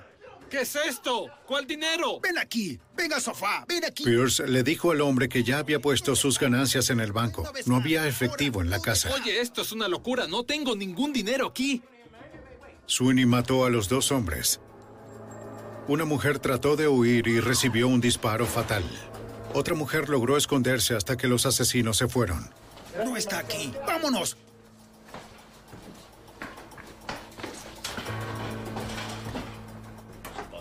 Según Butch Smith, K Street Crew suele matar a personas en respuesta a una amenaza. Pero el asesinato de Pierce era diferente. Esta vez se trataba de codicia. Los investigadores esperan que la información de Smith sea el avance que necesitan para acabar con la pandilla. En ese momento sabíamos que estaba bien. Ahora podíamos comenzar a preparar el marco de una acusación para poder comenzar a preparar los cargos contra estos sujetos por delitos distintos a las drogas. Smith acepta convertirse en un informante del FBI a cambio de una sentencia reducida. Es una decisión arriesgada. Estoy muerto. Estoy acabado. Si alguien descubre que está hablando con las autoridades, Vincent Hill hará que lo maten. Los técnicos analizan una sola huella dactilar encontrada en una puerta en la escena del asesinato. Coincide con las impresiones de Sweeney, lo que corrobora la historia de Bucci. Lo que también nos ayudó fue obtener los registros de teléfonos celulares de William Sweeney. Algunas de las personas que trabajaban en el caso comenzaron a investigar eso y contactaron a la compañía de teléfonos celulares y descubrieron que el teléfono se usó cerca de la escena del triple asesinato en el momento del asesinato. Los investigadores se mueven con rapidez para neutralizar a Sweeney. En abril de 1997 es arrestado por cargos no relacionados. Mientras espera el juicio en la cárcel, Sweeney recibe una copia de su propia orden de arresto de parte de su abogado. Una fuente sin nombre aparece como un informante en su contra. Dos meses después, cuando parece que el grupo de trabajo está a punto de poner fin a las operaciones de la pandilla, Robert Butch Smith es asesinado a tiros a plena luz del día. El informante del FBI recibió un total de 13 disparos, la mayoría en la cabeza. Cuando mataron a Bucci, volvieron todos estos sentimientos y los recuerdos y es difícil, es difícil seguir adelante a veces cuando eso sucede. Al igual que el asesinato de Chrissy, no había pistas. Aunque había muchas personas en la calle que vieron ese día, nadie se presentaría, nadie habló. El asesinato de Butch Smith amenaza con desentrañar el caso contra K Street Crew. Los investigadores han perdido a su único informante. El asesinato brutal ahuyenta a otros posibles testigos. Después del asesinato de Bucci, nos quedamos mirándonos. ¿Qué hacemos ahora? ¿A dónde vamos desde aquí? En realidad nos desanimó bastante. Tuvimos que encontrar la manera de poder continuar con la investigación, establecer a dónde íbamos a ir. Pensamos, podemos seguir con las pistas que nos dio Bucci, pero aún necesitábamos a alguien de adentro, y ya no teníamos a Bucci para dárnoslo. Tuvimos que reunirnos y decirnos que no podíamos dejar que eso nos deprimiera. No podíamos detenernos.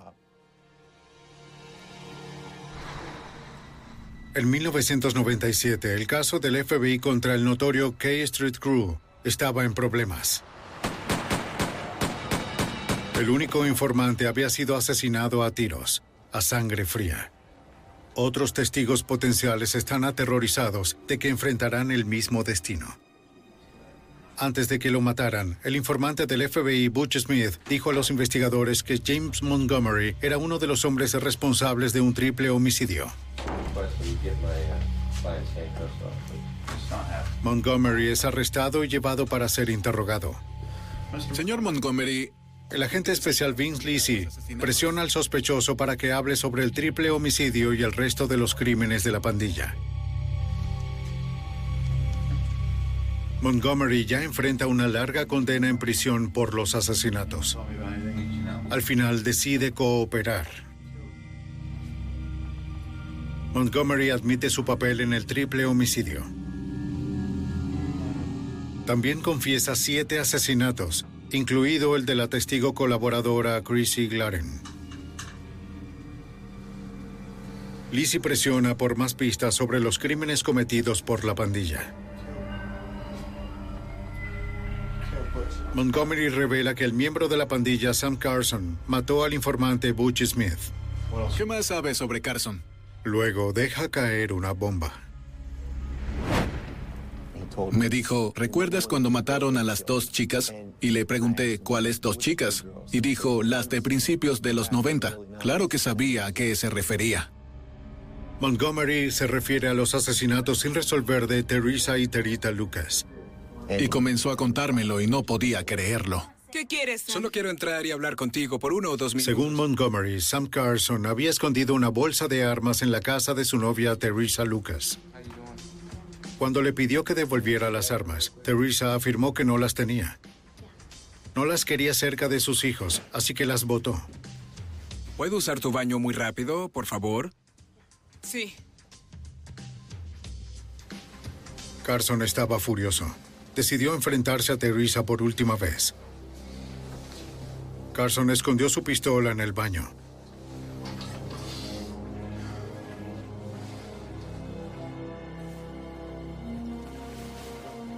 Entonces, ¿cómo estás hoy, Teresa? Intentó calmar los temores de Teresa mostrándole que estaba desarmado. ¿Sabes de qué se trata? Quiero mis armas, Teresa. Comenzó de nuevo a preguntarle, ¿dónde están mis armas? Necesito mis armas. ¿Dónde las pusiste? No, nadie las tiene, Sam. Las boté. Las quiero ahora mismo. No, Sam. Los niños están en la casa. Quiero mis armas, Teresa. Y ella le dio una respuesta que no fue satisfactoria. Estás borracho. ¿Quieres que me vaya? Vete. ¿Verdad? Me iré. Volvió al baño. Sacó su pistola. Te metes con la persona equivocada, Teresa. Sam. Te mereces esto. Y la mató. Sam entró en el dormitorio y cuando Terita se despertó y comenzó a sentarse en la cama, le disparó y la mató.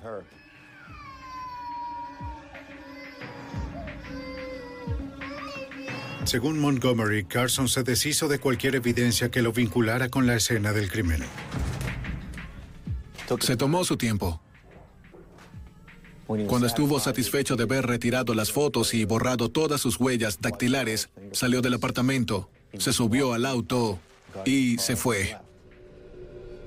Los investigadores le preguntaron a Montgomery cómo la pandilla había descubierto la identidad de dos policías encubiertos, Joe Abdallah y Jim Scheider. No insistas. Tienes que irte. No puedo ayudarte. Vete.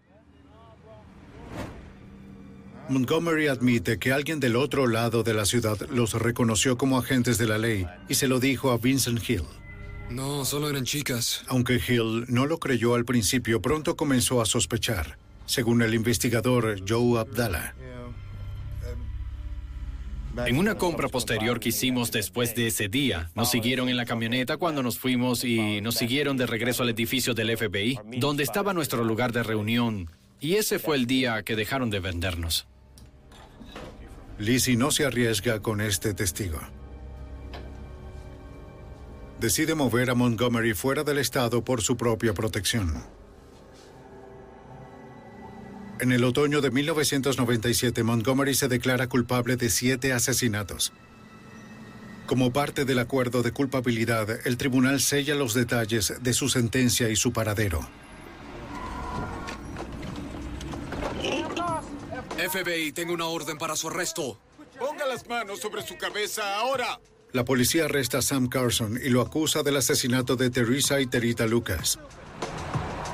William Sweeney, ya en la cárcel por cargos no relacionados, está acusado de triple homicidio.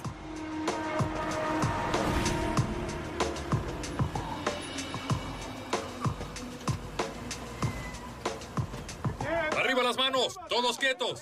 Vamos, quieto, no te muevas. Con Montgomery escondido, la policía comienza a desmantelar la infraestructura de K Street Crew. Jerome Martin, Sean Coates y el líder de la pandilla Vincent Hill son arrestados en el verano de 1998.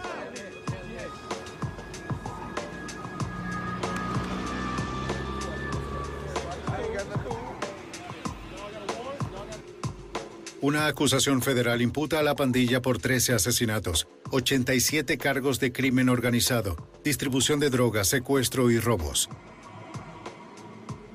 Un juez federal permite que el testimonio registrado de Chrissy Glaron y Robert Butch Smith se presente en el juicio. Incluso en la muerte, las víctimas de la pandilla apuntan con un dedo a sus asesinos.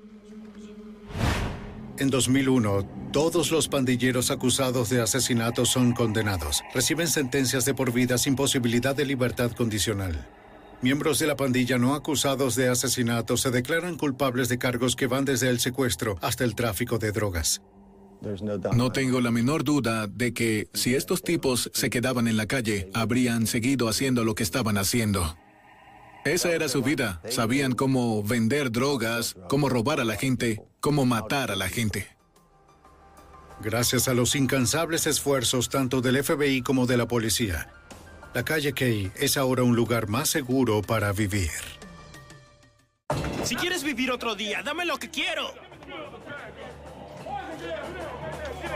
Una serie de robos de bancos se vuelve más violenta con cada asalto y termina en un tiroteo mortal. Con un hombre peligroso suelto, la policía realiza la intensa búsqueda de un fugitivo tan desesperado que no se detendrá ante nada para escapar. La evidencia se acumula, no hay sospechosos evidentes. Asesino en serie fugitivo. Kaczynski es arrestado.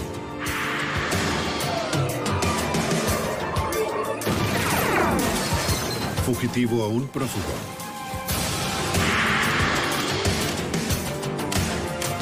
Los archivos del FBI. Dos ladrones armados atacan un banco en Seattle, llevándose más de 150 mil dólares. Pero antes de que pudieran escapar, la policía los enfrenta y la pareja se separa. Mientras las autoridades investigan, descubren que uno es un criminal a sueldo, con largo historial de violencia. Soy Jim Castro, exdirector del FBI en Nueva York. El sospechoso era inteligente y estaba desesperado. Los agentes lo persiguieron por el Caribe y el ciberespacio, decididos a ponerle fin a sus andanzas. Robo mortal.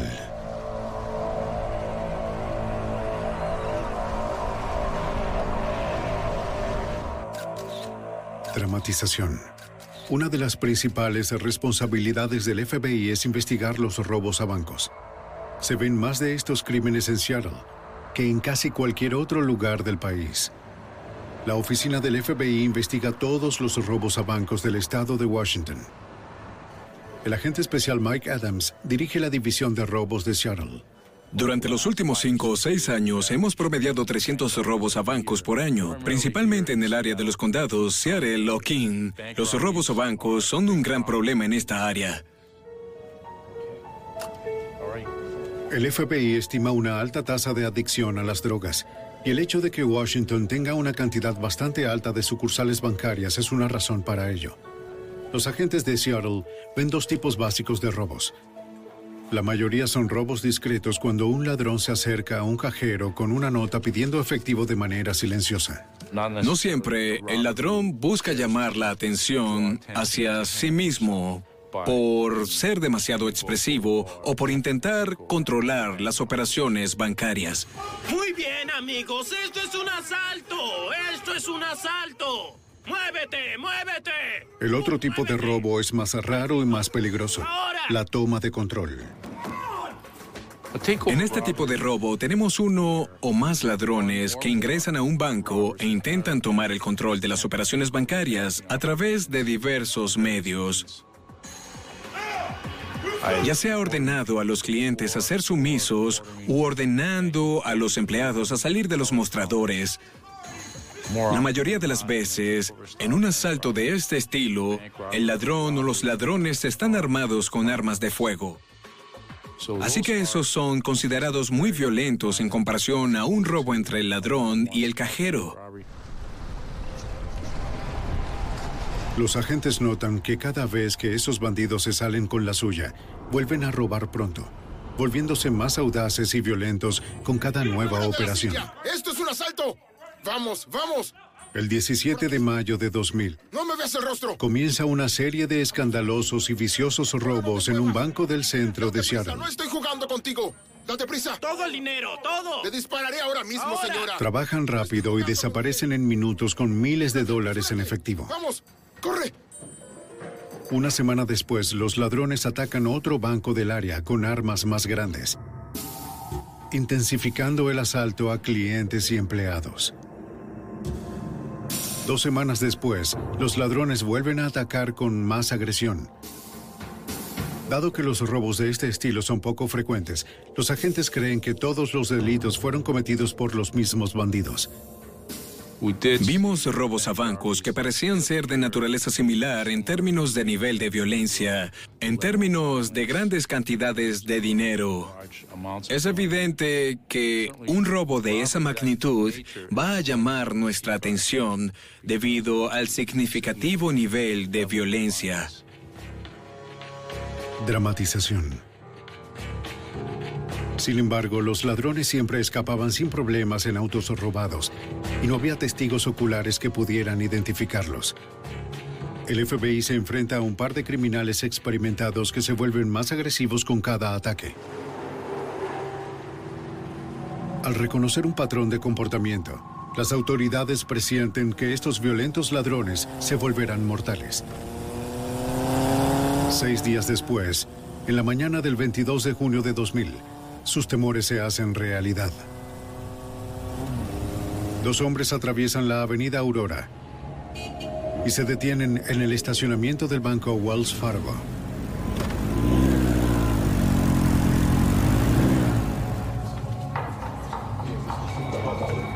La gente que está adentro no sabe lo que viene. Damas y caballeros, cierren la boca y vayan al suelo ahora mismo. Bien, abajo, abajo, abajo, abajo, vamos. Los pistoleros acorralan a los clientes y empleados, Abajo, pero abajo. pierden a uno. Vamos. Vamos, abajo. Los ladrones están organizados. Vamos, apresúrate. Uno hace guardia y el otro busca un cajero que pueda acceder a la bóveda.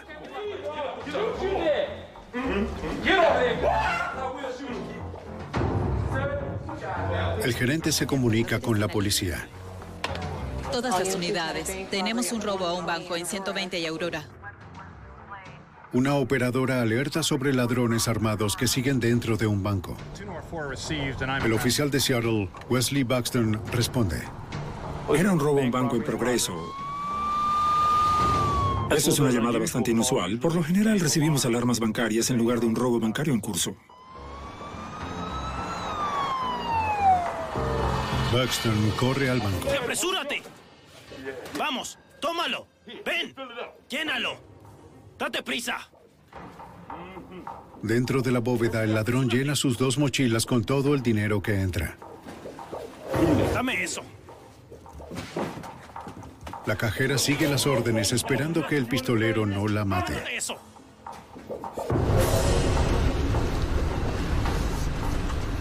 Buxton apaga su sirena cuando se acerca al banco. Yo fui el primero en la escena. Había una motocicleta frente al banco. Creo que estaba en la acera. La verdad no se podía ver dentro del banco.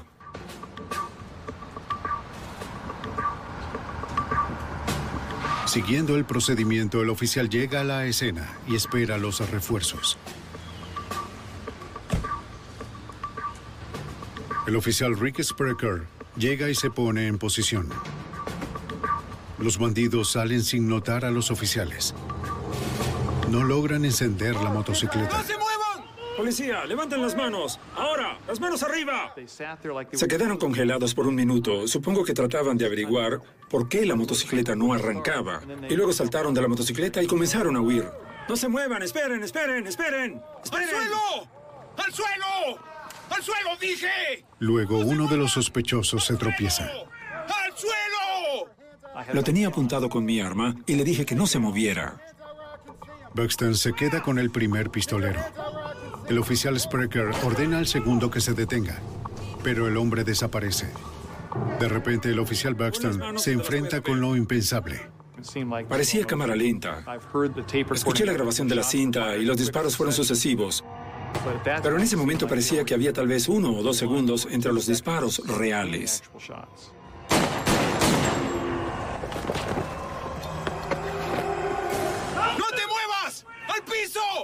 ¡Baja tu arma! Sprecher dispara deteniendo por fin al pistolero. Los oficiales tienen a un sospechoso. El otro se ha ido. ¡Oficial caído! ¡Necesito refuerzos!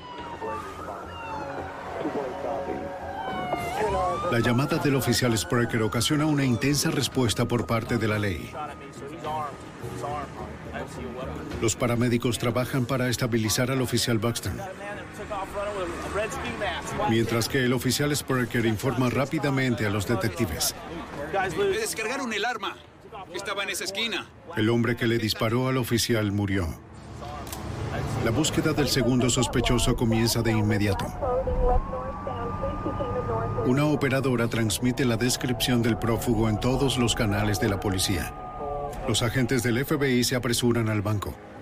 Entre ellos está el agente Mike Adams. En mi camino al banco, escuché que un oficial fue derribado por disparos. Era obvio que fue un tipo de robo muy violento. Adams nota que los informes iniciales son similares a los tres robos anteriores y que la violencia ha aumentado aún más. Con un pistolero armado todavía suelto, las autoridades se mueven rápido para manejar la situación. Había varias personas, espectadores, que se comenzaron a acercar. Así que la policía de Seattle tomó el control de la escena de inmediato debido al peligro y a la amenaza potencial que aún existía. El Departamento de Policía de Seattle dirige a su unidad de homicidios a la escena, incluyendo al detective Paul Suguro. Cada vez que hay un oficial de la policía de Seattle involucrado en un tiroteo, nosotros somos llamados a investigar. Todas las agencias policiales comienzan a trabajar juntas para desarrollar un plan para encontrar al criminal prófugo. La policía de Seattle forma un comando de emergencia para coordinar la operación. La asignación, vamos a concluir y comenzar lo nuestro, ¿de acuerdo? Los miembros de nuestro equipo SWAT ya habían iniciado una búsqueda en el área del perímetro interior. ¡Vamos, vamos! Avanzando hacia la dirección general del sospechoso prófugo, el SWAT busca en cada potencial escondite. ¡Despejado! Son cuidadosos pues saben que está desesperado y podría estar en cualquier lugar. ¡Vámonos! Preocupados por la seguridad pública, la policía rastrea el área. Las carreteras están bloqueadas. El tráfico se desvía. El sargento detective David Ritter el robo al banco y el posterior tiroteo policial ocasionaron una gran presencia policial en el área. Teníamos perros, teníamos el helicóptero del condado de King, uh, el equipo de armas especiales. El equipo SWAT va de puerta en puerta informando a todos en el distrito comercial. Um, los negocios fueron cerrados. Cerramos todos los negocios locales por motivos de seguridad, ya que el sospechoso todavía estaba en libertad. Estarán bien. Bien. Solo háganlo, por favor. Gracias. Después de tratar las heridas de bala en el brazo izquierdo y en el hombro derecho del agente Buxton, los paramédicos lo trasladan al hospital. En ambas heridas la bala entró y salió, así que solo era cuestión de limpiarlas y asegurarse de que no se creara ninguna infección. El agente especial Adams busca pistas en el ladrón fallecido. Su documento de identificación decía que su nombre era Daniel Del Fierro. No era alguien conocido por el FBI en ese momento. Sin embargo, era un nombre del que partir para realizar más investigaciones. Los investigadores encuentran la pistola semiautomática .380 usada para disparar a Buxton. En un compartimiento del cinturón encuentran un revólver .38. También recuperan dos mochilas llenas de efectivo. Una gran parte del dinero todavía tenía el envoltorio entregado por el banco de la Reserva Federal. Más tarde, el dinero encontrado en ambas mochilas llegó a más de 151 mil dólares. Eso es mucho dinero, mucho más de lo que normalmente se obtiene durante un robo a un banco. La policía revisa la matrícula de la motocicleta, pero notan que no les ayudará a identificar al otro sospechoso. La moto era robada. Los agentes del FBI entrevistan a los empleados y clientes del banco en busca de pistas que puedan ayudarlos a localizar al segundo ladrón. Pero los ladrones nunca dijeron nombres y nadie vio sus caras. Un técnico de pruebas recupera una huella que queda en el mostrador. Pero es la única evidencia física que los investigadores encuentran en la escena. El robo fue impecable. La policía local levanta el registro del ladrón muerto, Daniel del Fierro. Acababa de salir de la cárcel, en donde terminó por homicidio y asalto. La policía sigue cazando al cómplice de Del Fierro. A las pocas horas del robo encuentran su rastro. Los detectives revisan un depósito de chatarra cercano al lugar donde recolectan pruebas. Retrocedimos con lo encontrado ya que fueron pruebas descartadas.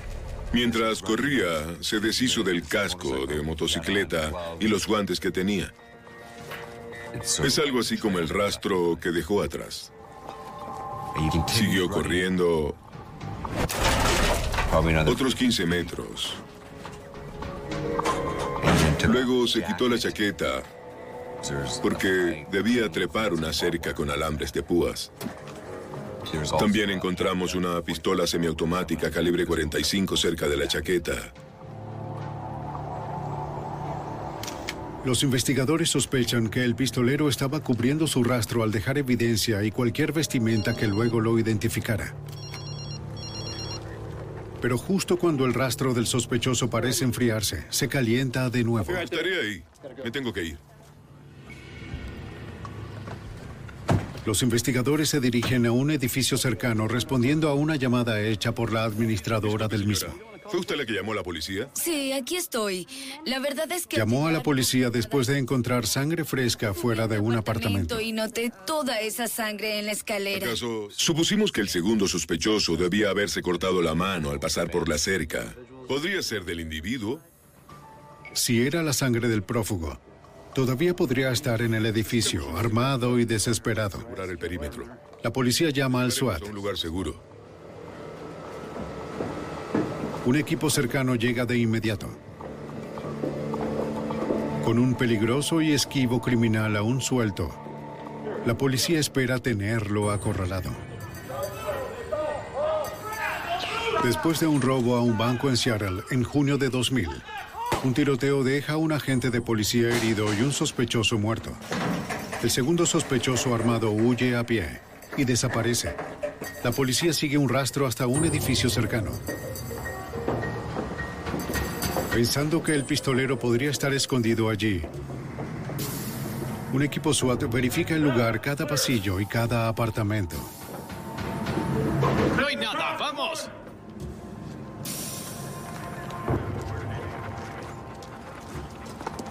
Pero no encuentran nada. Una vez revisado el edificio, los investigadores recolectan una muestra de la sangre para analizarla. Las autoridades usan todos los recursos en la intensa persecución, según el sargento detective David Ritter. Debido a la gravedad del robo, todos los oficiales disponibles que pudimos encontrar participaron en la búsqueda del segundo sospechoso. Grabación real de las noticias. La policía es cautelosa pues saben que alguien dispuesto a dispararle a un policía es mucho más peligroso que el delincuente promedio. Los agentes del FBI le preguntan a los residentes qué han visto y les advierten sobre el fugitivo. ¿Usted ha visto algo? Era obvio que el sospechoso era muy peligroso y la gente de las áreas cercanas tenía miedo.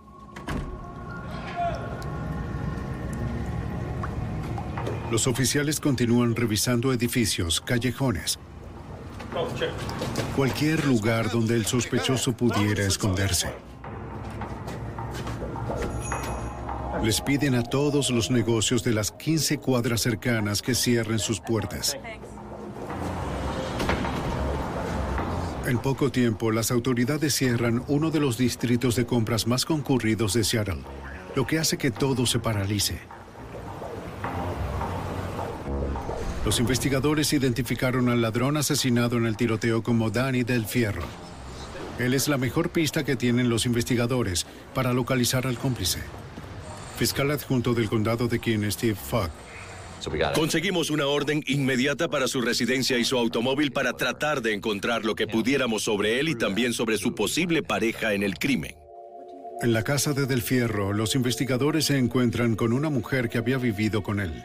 Ella dice que no sabe nada sobre el robo, pero les ayuda a compilar una lista de sus asociados. De resolver un crimen, necesito que entienda que tenemos... Luego los investigadores registran la casa de Del Fierro, pero no encuentran nada que pueda ayudarlos a identificar al prófugo. Los oficiales de la ciudad responden a una llamada de un hombre que afirma que fue víctima de un robo de auto. Trató de robar mi auto. Es justo al norte del edificio donde se encontró la sangre. Bueno, iba al trabajo, ya sabe. El conductor le explica que recién había salido de su urbanización.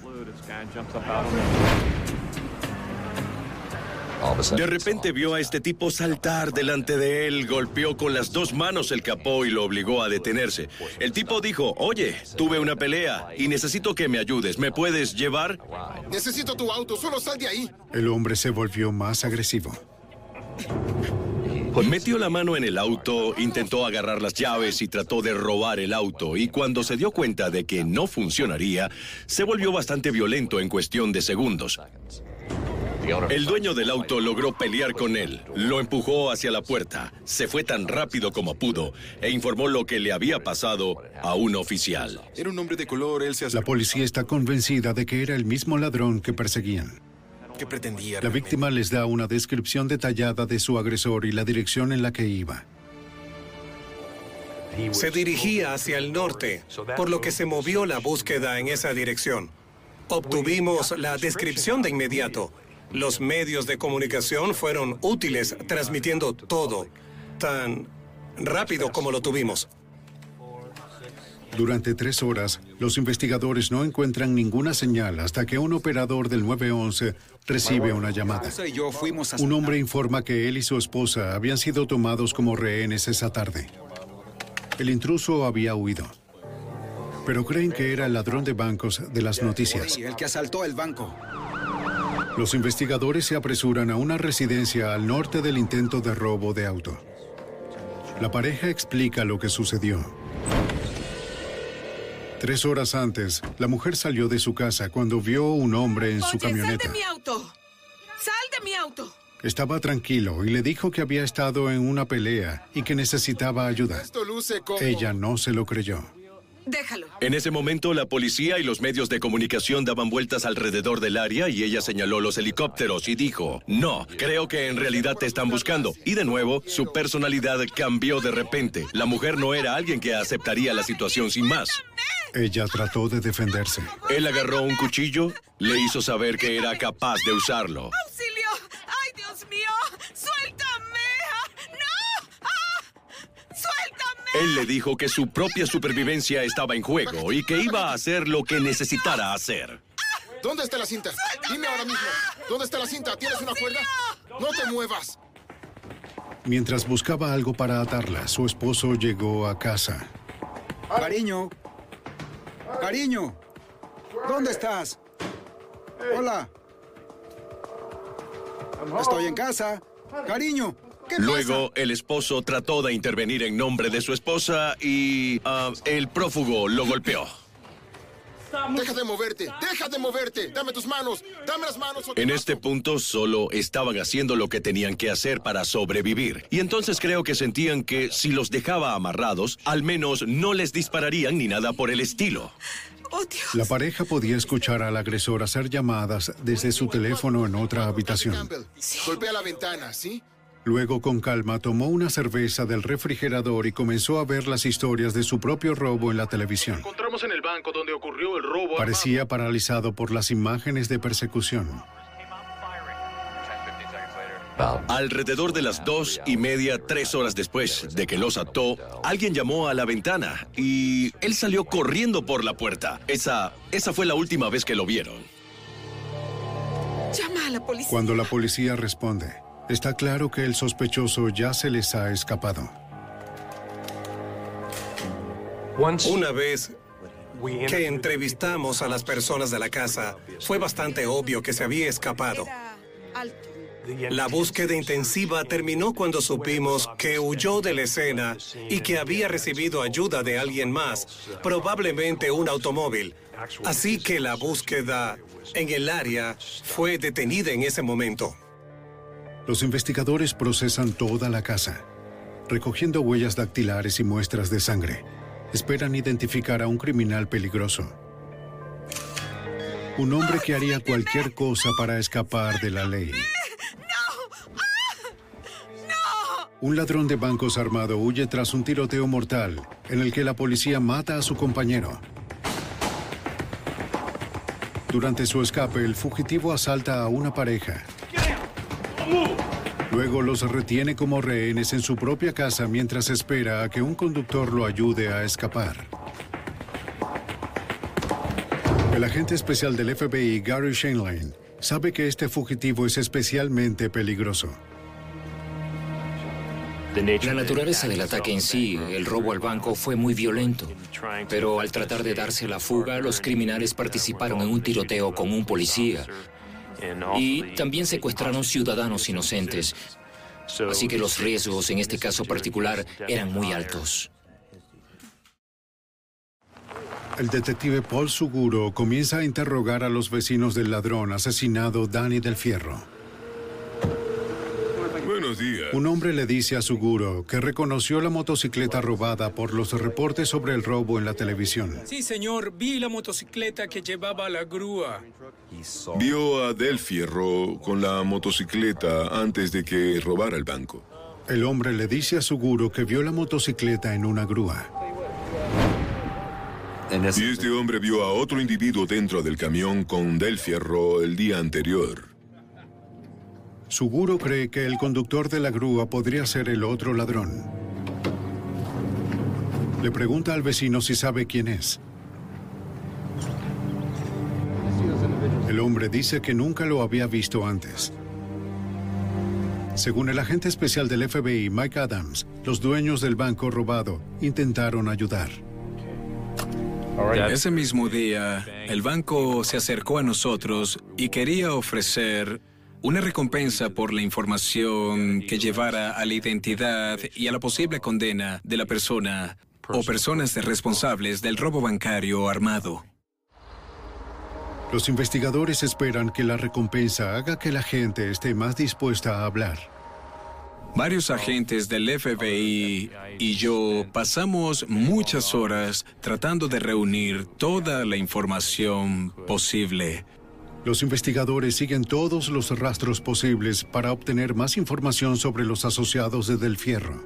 En nuestro intento de investigar a diferentes personas que pensábamos que nos podían llevar tanto a la identidad como a la ubicación del segundo sospechoso del robo y tiroteo, fuimos a varias direcciones distintas.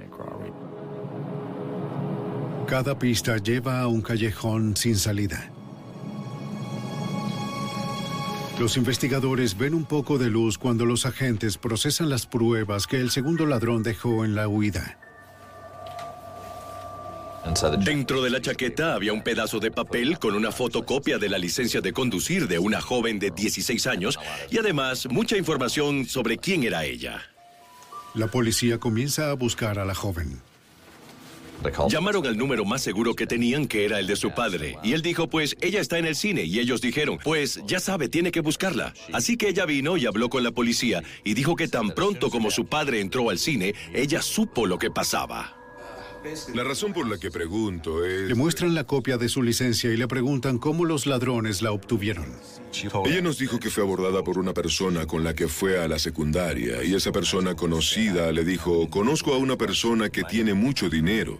Necesita una identificación, un número de seguridad social. Obtendrás unos cuantos dólares si nos permites usar tu información personal. La joven explica que la información se usaría para abrir cuentas bancarias para lavar dinero robado. Ella le da a los detectives el nombre de su amigo de la escuela, el intermediario en el fraude de identidad. Los detectives rastrean al hombre y tratan de que coopere. Nos pusimos en contacto con él temprano, por la mañana. Al principio se mostró un tanto reacio a cooperar, pero luego, cuando empezamos a hablar con él, nos dijo quién era el que le pedía que obtuviera los datos personales de otras personas. Le dice a los detectives que el nombre del hombre es Aristóteles Marr. Entonces pensamos que era muy posible que Aristóteles Marr fuera la persona que buscábamos porque era evidente que quería encontrar la forma de lavar dinero robado para obtener fondos legítimos a cambio. Los investigadores se convencen de que están bien encaminados cuando el intermediario les dice que Marr tiene un servicio de remolque. La policía verifica sus antecedentes. Los registros del DMV revelan que hay una grúa registrada a su nombre, que coincide con la descripción del vecino de Del Fierro. Los investigadores regresan a la casa de Del Fierro para preguntarle a su vieja compañera de piso Si conoce a Aristótle Marr, ella dice que eran amigos desde la infancia.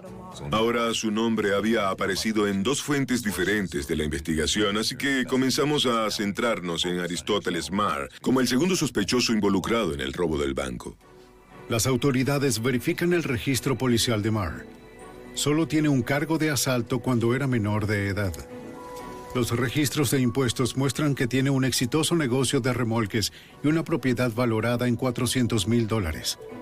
La policía se sorprende al saber que era un atleta estrella en la secundaria y que se graduó con un excelente promedio de 4.0. Lo primero que la gente mencionaba sobre él era su inteligencia. Se notaba que tenía mucho potencial, pero era muy impaciente, y creo que eso alimentó de forma directa la codicia que motivó estos crímenes. Steve Fogg revisa los registros del celular de Marr y de Del Fierro. Descubre las llamadas hechas entre los dos sospechosos antes del robo. Evidencia circunstancial de que estaban planificando el atentado. Danny Del Fierro y Aristóteles Marr hablaban 10 veces por hora en los días y semanas que precedieron el atentado. La policía pide a los testigos que confirmen la identidad de Marr. Para ello crean un montaje fotográfico. Lo más común es que hayan seis fotos y que la persona sospechosa sea una de ellas. Esta vez la policía hizo un montaje de 12 personas. Hicieron un esfuerzo adicional para estar completamente seguros de que teníamos al hombre adecuado. Las autoridades muestran las fotos a la mujer que fue agredida y secuestrada en su casa. Es él. Ella no lo dudó ni por un momento. Escogió al señor Marr de inmediato. Más tarde, su esposo y la víctima del robo de auto también elegirían a Marr como su atacante. Sí, estoy segura. Así que, junto a toda la evidencia circunstancial, estábamos bastante seguros de que Aristóteles Marr era el tipo que buscábamos. Vamos, prepárense. Las autoridades emiten una orden de arresto para Marr y una de registro para su hogar. Al descubrir las tendencias volátiles de Marr, la policía se prepara para una posible confrontación violenta.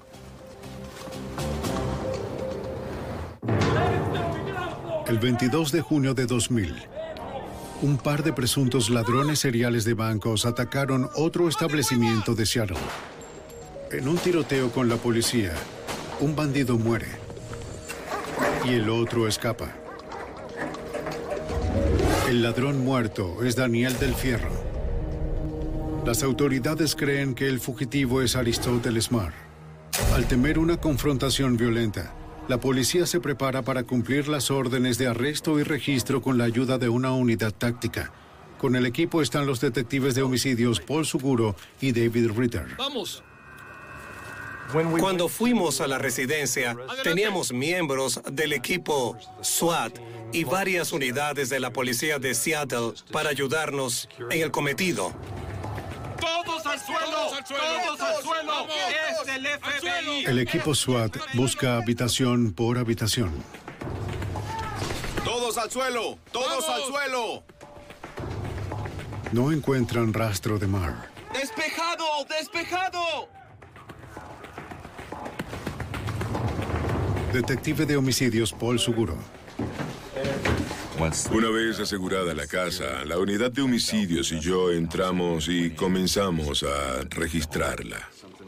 Buscan cualquier evidencia que pueda vincular a Marr con el robo o proporcionar una pista de su paradero.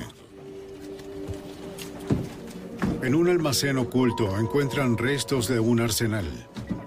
Mira eso. Ahí está. Mira eso. Los detectives recuperan contenedores vacíos de varios tipos de pistolas. Aunque encuentran algunas armas, la mayoría no está en la casa. Había diferentes tipos de municiones para armas largas como escopetas y también para pistolas. Los detectives comienzan a mirar las balas más de cerca y descubren una evidencia importante. Encontramos municiones que coincidían con las que encontramos en la escena del robo del banco. Las autoridades también descubren otra pista. Hay documentos que muestran viajes frecuentes desde y hacia Jamaica hechos por Mar y varios asociados. También habían pequeñas fotografías y plantillas para hacer lo que parecían ser identificaciones falsas.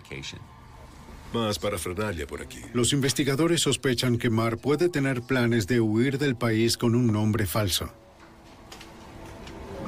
Durante la búsqueda en el domicilio de Mar, la policía descubre una segunda casa en la propiedad. Disculpe, señor, necesitamos entrar a esa casa. Los agentes presentan de inmediato una orden de registro para el lugar y lo vigilan mientras se procesa la orden. Por una semana las autoridades observan a la gente ir y venir, pero no ven señales del sospechoso. Cuando un juez finalmente emite la orden, el SWAT entra. ¡Todos al suelo! ¡Todos al suelo! ¡Es el FBI! ¡Es el FBI! ¡Quietos! Lo que encuentran cambia la dirección de la investigación. El edificio es un almacén de bienes robados. Encontramos numerosas cajas de electrodomésticos nuevos. Había cortadoras de césped nuevas, refrigeradores, muchos teléfonos celulares, todo tipo de artículos que aún estaban intactos, nuevos, en su caja. Los investigadores encuentran etiquetas aún adjuntas a los artículos que indican que provienen de tiendas locales. Para nosotros era obvio que Aristóteles Mar estaba involucrado en una empresa criminal más grande que los robos a bancos. Los artículos eran grandes. Había electrodomésticos, había marcos de ventanas, cosas grandes, cosas que alguien no va y roba. Quiero decir, estos artículos grandes que demostraban que los ladrones debían tener medios sofisticados para obtenerlos. Era obvio que necesitábamos la ayuda de nuestra división de robos. Ellos coordinaron la recuperación de la propiedad. La División de Robos trabaja con representantes de las tiendas locales para identificar más de 100 mil dólares en bienes robados. Los representantes proporcionaron una gran furgoneta y todos los artículos que fueron identificados como robados fueron cargados en la parte trasera de la camioneta en movimiento y sacados de la propiedad. Los investigadores sospechan que Mar debió tener ayuda para obtener y vender esos artículos. Creemos que muchos de los bienes robados fueron enviados a Jamaica. Solo hubo algunos indicios, algunos recibos de envío, entre otros, que mostraban una gran cantidad de artículos que irían a Jamaica. Las autoridades intensifican la búsqueda del presunto líder del crimen, Aristóteles Marr. El grupo del FBI de Seattle toma la delantera. Agente especial Gary Shanley. Pues comenzamos con lo fundamental, contactando a su familia y asociados con la esperanza de encontrar una persona que pudiera darnos la información que nos permitiera capturarlo de manera segura y rápida. Pero ninguna persona entrevistada por los agentes sabía del paradero de Marr. En pocas semanas, la búsqueda de Mark comienza a pasar factura en el fugitivo. De forma inesperada, un grupo de simpatizantes de Marr, incluido su abogada, celebra una conferencia de prensa proclamando su inocencia. La policía lo ha acusado falsamente por su asociación con Daniel del Fierro. Los agentes discuten con los abogados sobre los arreglos para que se rinda, pero obtienen un reclamo absurdo. Tratamos de que se entregara de manera segura, en un ambiente controlado, y dijeron que él, pues, tenía miedo de que fuera asesinado por la policía local. Mar sigue siendo un fugitivo. El FBI toma un nuevo enfoque. Buscan la ayuda de un programa televisivo nacional de crimen que anuncia una recompensa de 25 mil dólares por información que conduzca a su arresto. Llegan las llamadas. Una persona dice que ha estado en contacto con Mar a través de un sistema de mensajería instantánea en la web. Los agentes citan al proveedor de Internet para obtener los detalles y reciben las transcripciones de las conversaciones en línea. Al ver el contenido del diálogo en el sistema de mensajería instantánea, era lógico pensar que uno de los participantes era Aristóteles Mar. La compañía proporciona a los agentes la dirección que usó la computadora. Nos acercamos con la simple esperanza de que Mar estuviera allí en ese momento. ¡Abra! Armados con una orden de registro, se enfrentan a un hombre que saben que es un asociado de Mar. No, señor. Él dice que Mar no está allí. Los agentes realizan una búsqueda exhaustiva de cualquier evidencia que pueda probar que el fugitivo estuvo en el apartamento, pero no encuentran nada. Los agentes confiscan la computadora en cuestión, pero determinan que es probable que Mar nunca haya usado la computadora, sino que el asociado se hacía pasar por él en la conversación. La última pista resultó ser un callejón sin salida. La verdad es que esa búsqueda no arrojó más información sobre el paradero de Aristóteles. El FBI continúa la vigilancia en las casas de los allegados, pero pronto se darán cuenta de que Marr nunca regresará. A diferencia de otros tipos de ladrones de bancos, Aristóteles Marr tenía sus medios financieros. Tenía bienes a su nombre, tenía un alquiler y estoy seguro de que esos activos y esos medios lo ayudaron en su estatus de fugitivo. Un informante llama al FBI con una sugerencia que parece apoyar lo que los agentes ya temen. Una fuente confidencial indicó que había huido bajo un alias y que no solo había cruzado una línea estatal, sino que también había huido del país Jamaica. Si Marr huyó del país bajo otro nombre, sería imposible encontrarlo. El FBI ahora enfrenta el obstáculo más difícil en un caso que parece imposible de resolver. El FBI sigue buscando al sospechoso de robo de bancos Aristóteles Marr. Creen que huyó a Jamaica bajo un nombre falso. Según el agente especial Gary Shainline, el FBI no puede solo ir tras él. No tenemos ninguna autoridad policial en otros países. Así que apelamos a representantes del FBI y a los oficiales estadounidenses en Jamaica para contactar a las autoridades jamaiquinas y les proporcionamos toda la información que obtuvimos aquí en la investigación, como nombres, puntos de contacto y posibles lugares que eran dignos de investigar en Jamaica en la búsqueda de Mar. Investigar el paradero de Mar en Jamaica es difícil está bien relacionado en la isla y tiene mucho dinero para poder desaparecer. Estábamos seguros de que gracias a esos recursos era capaz de mantener un perfil bajo y de tener diferentes lugares a donde ir y ocultarse. Los informantes reportan avistamientos ocasionales del fugitivo, pero él elude la captura. Los agentes creen que se está moviendo de casa en casa durante la noche, apoyado por un grupo leal de asociados. Siguiendo las indicaciones de las autoridades de los Estados Unidos en Jamaica, persiguen sin descanso al fugitivo. No. no Se contactan con todos los conocidos de Aristóteles Marr.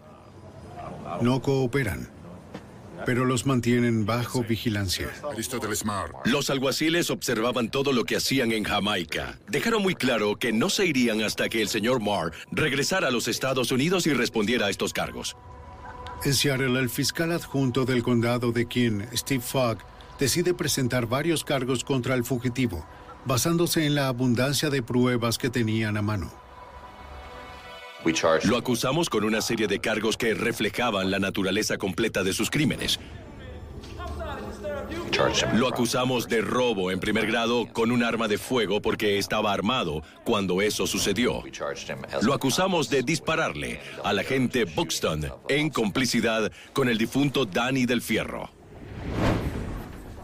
Lo acusamos de intento de robo 2, que es una forma formal de decir intento de robo de auto.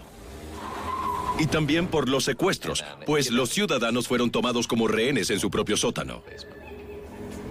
Steve Fogg también sospecha que Marr está involucrado en una red de robo internacional, pero decide no presentar cargos.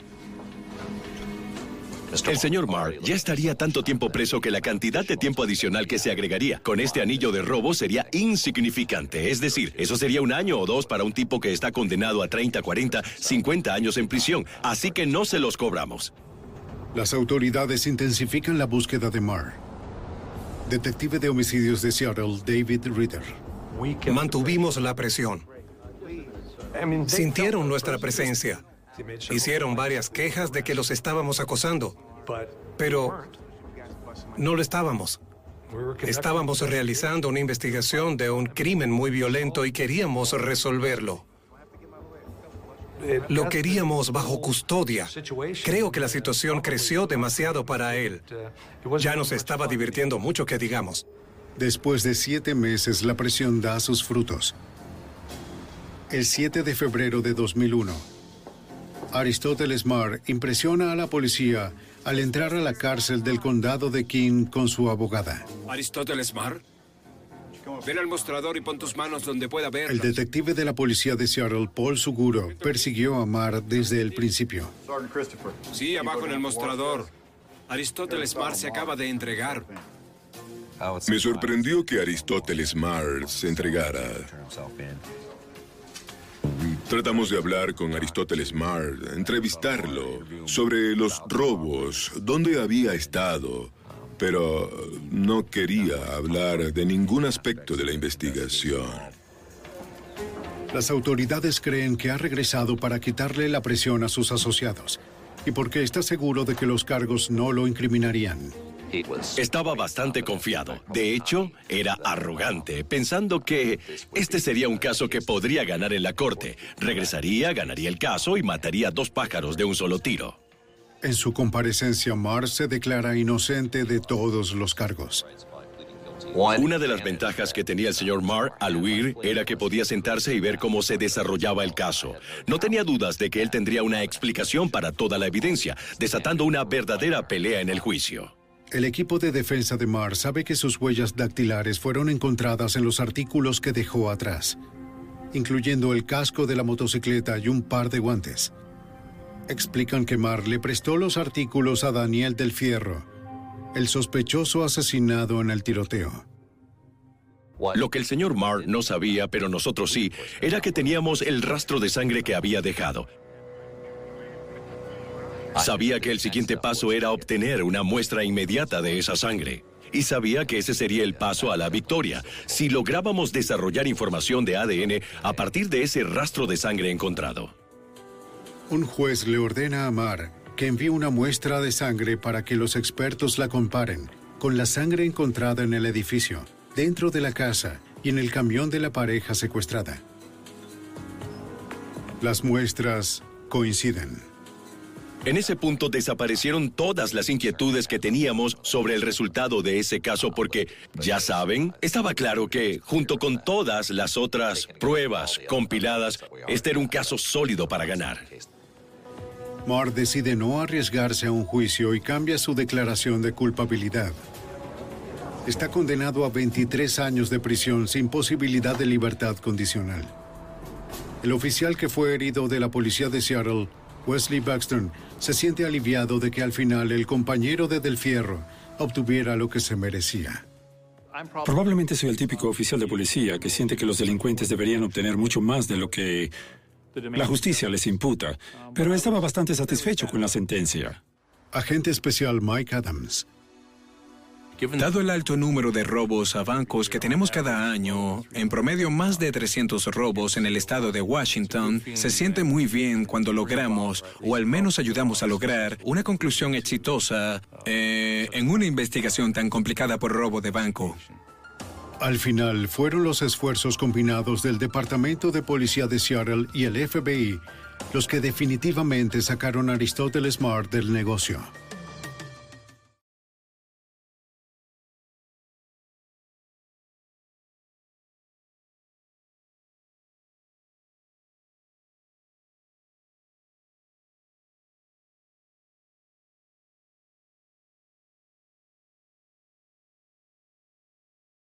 ¿No se merece tu familia lo mejor? Entonces, ¿por qué no los mejores huevos? Ahora, Egglands Best están disponibles en deliciosas opciones. Huevos clásicos, de gallina libre de jaula y orgánicos de Egglands, que ofrecen un sabor más delicioso y fresco de granja que le encantará a tu familia. En comparación con los huevos ordinarios, Egglands Best contiene la mejor nutrición como 6 veces más vitamina D, 10 veces más vitamina E y el doble de omega 3 y B12. Solo Egglands Best. Mejor sabor, mejor nutrición, mejores huevos. Visita egglandsbest.com para más información. ¿Te preocupas por tu familia? Entonces, ¿por qué darles solo huevos ordinarios cuando pueden disfrutar de lo mejor? Egglands Best, los únicos huevos con ese delicioso sabor fresco de granja, además de la mejor nutrición, como 6 veces más vitamina D, 10 veces más vitamina E y 25% menos de grasa saturada que los huevos regulares, además de muchos otros nutrientes importantes. Así que, dales los mejores huevos. Egglands Best, mejor sabor, mejor nutrición, mejores huevos.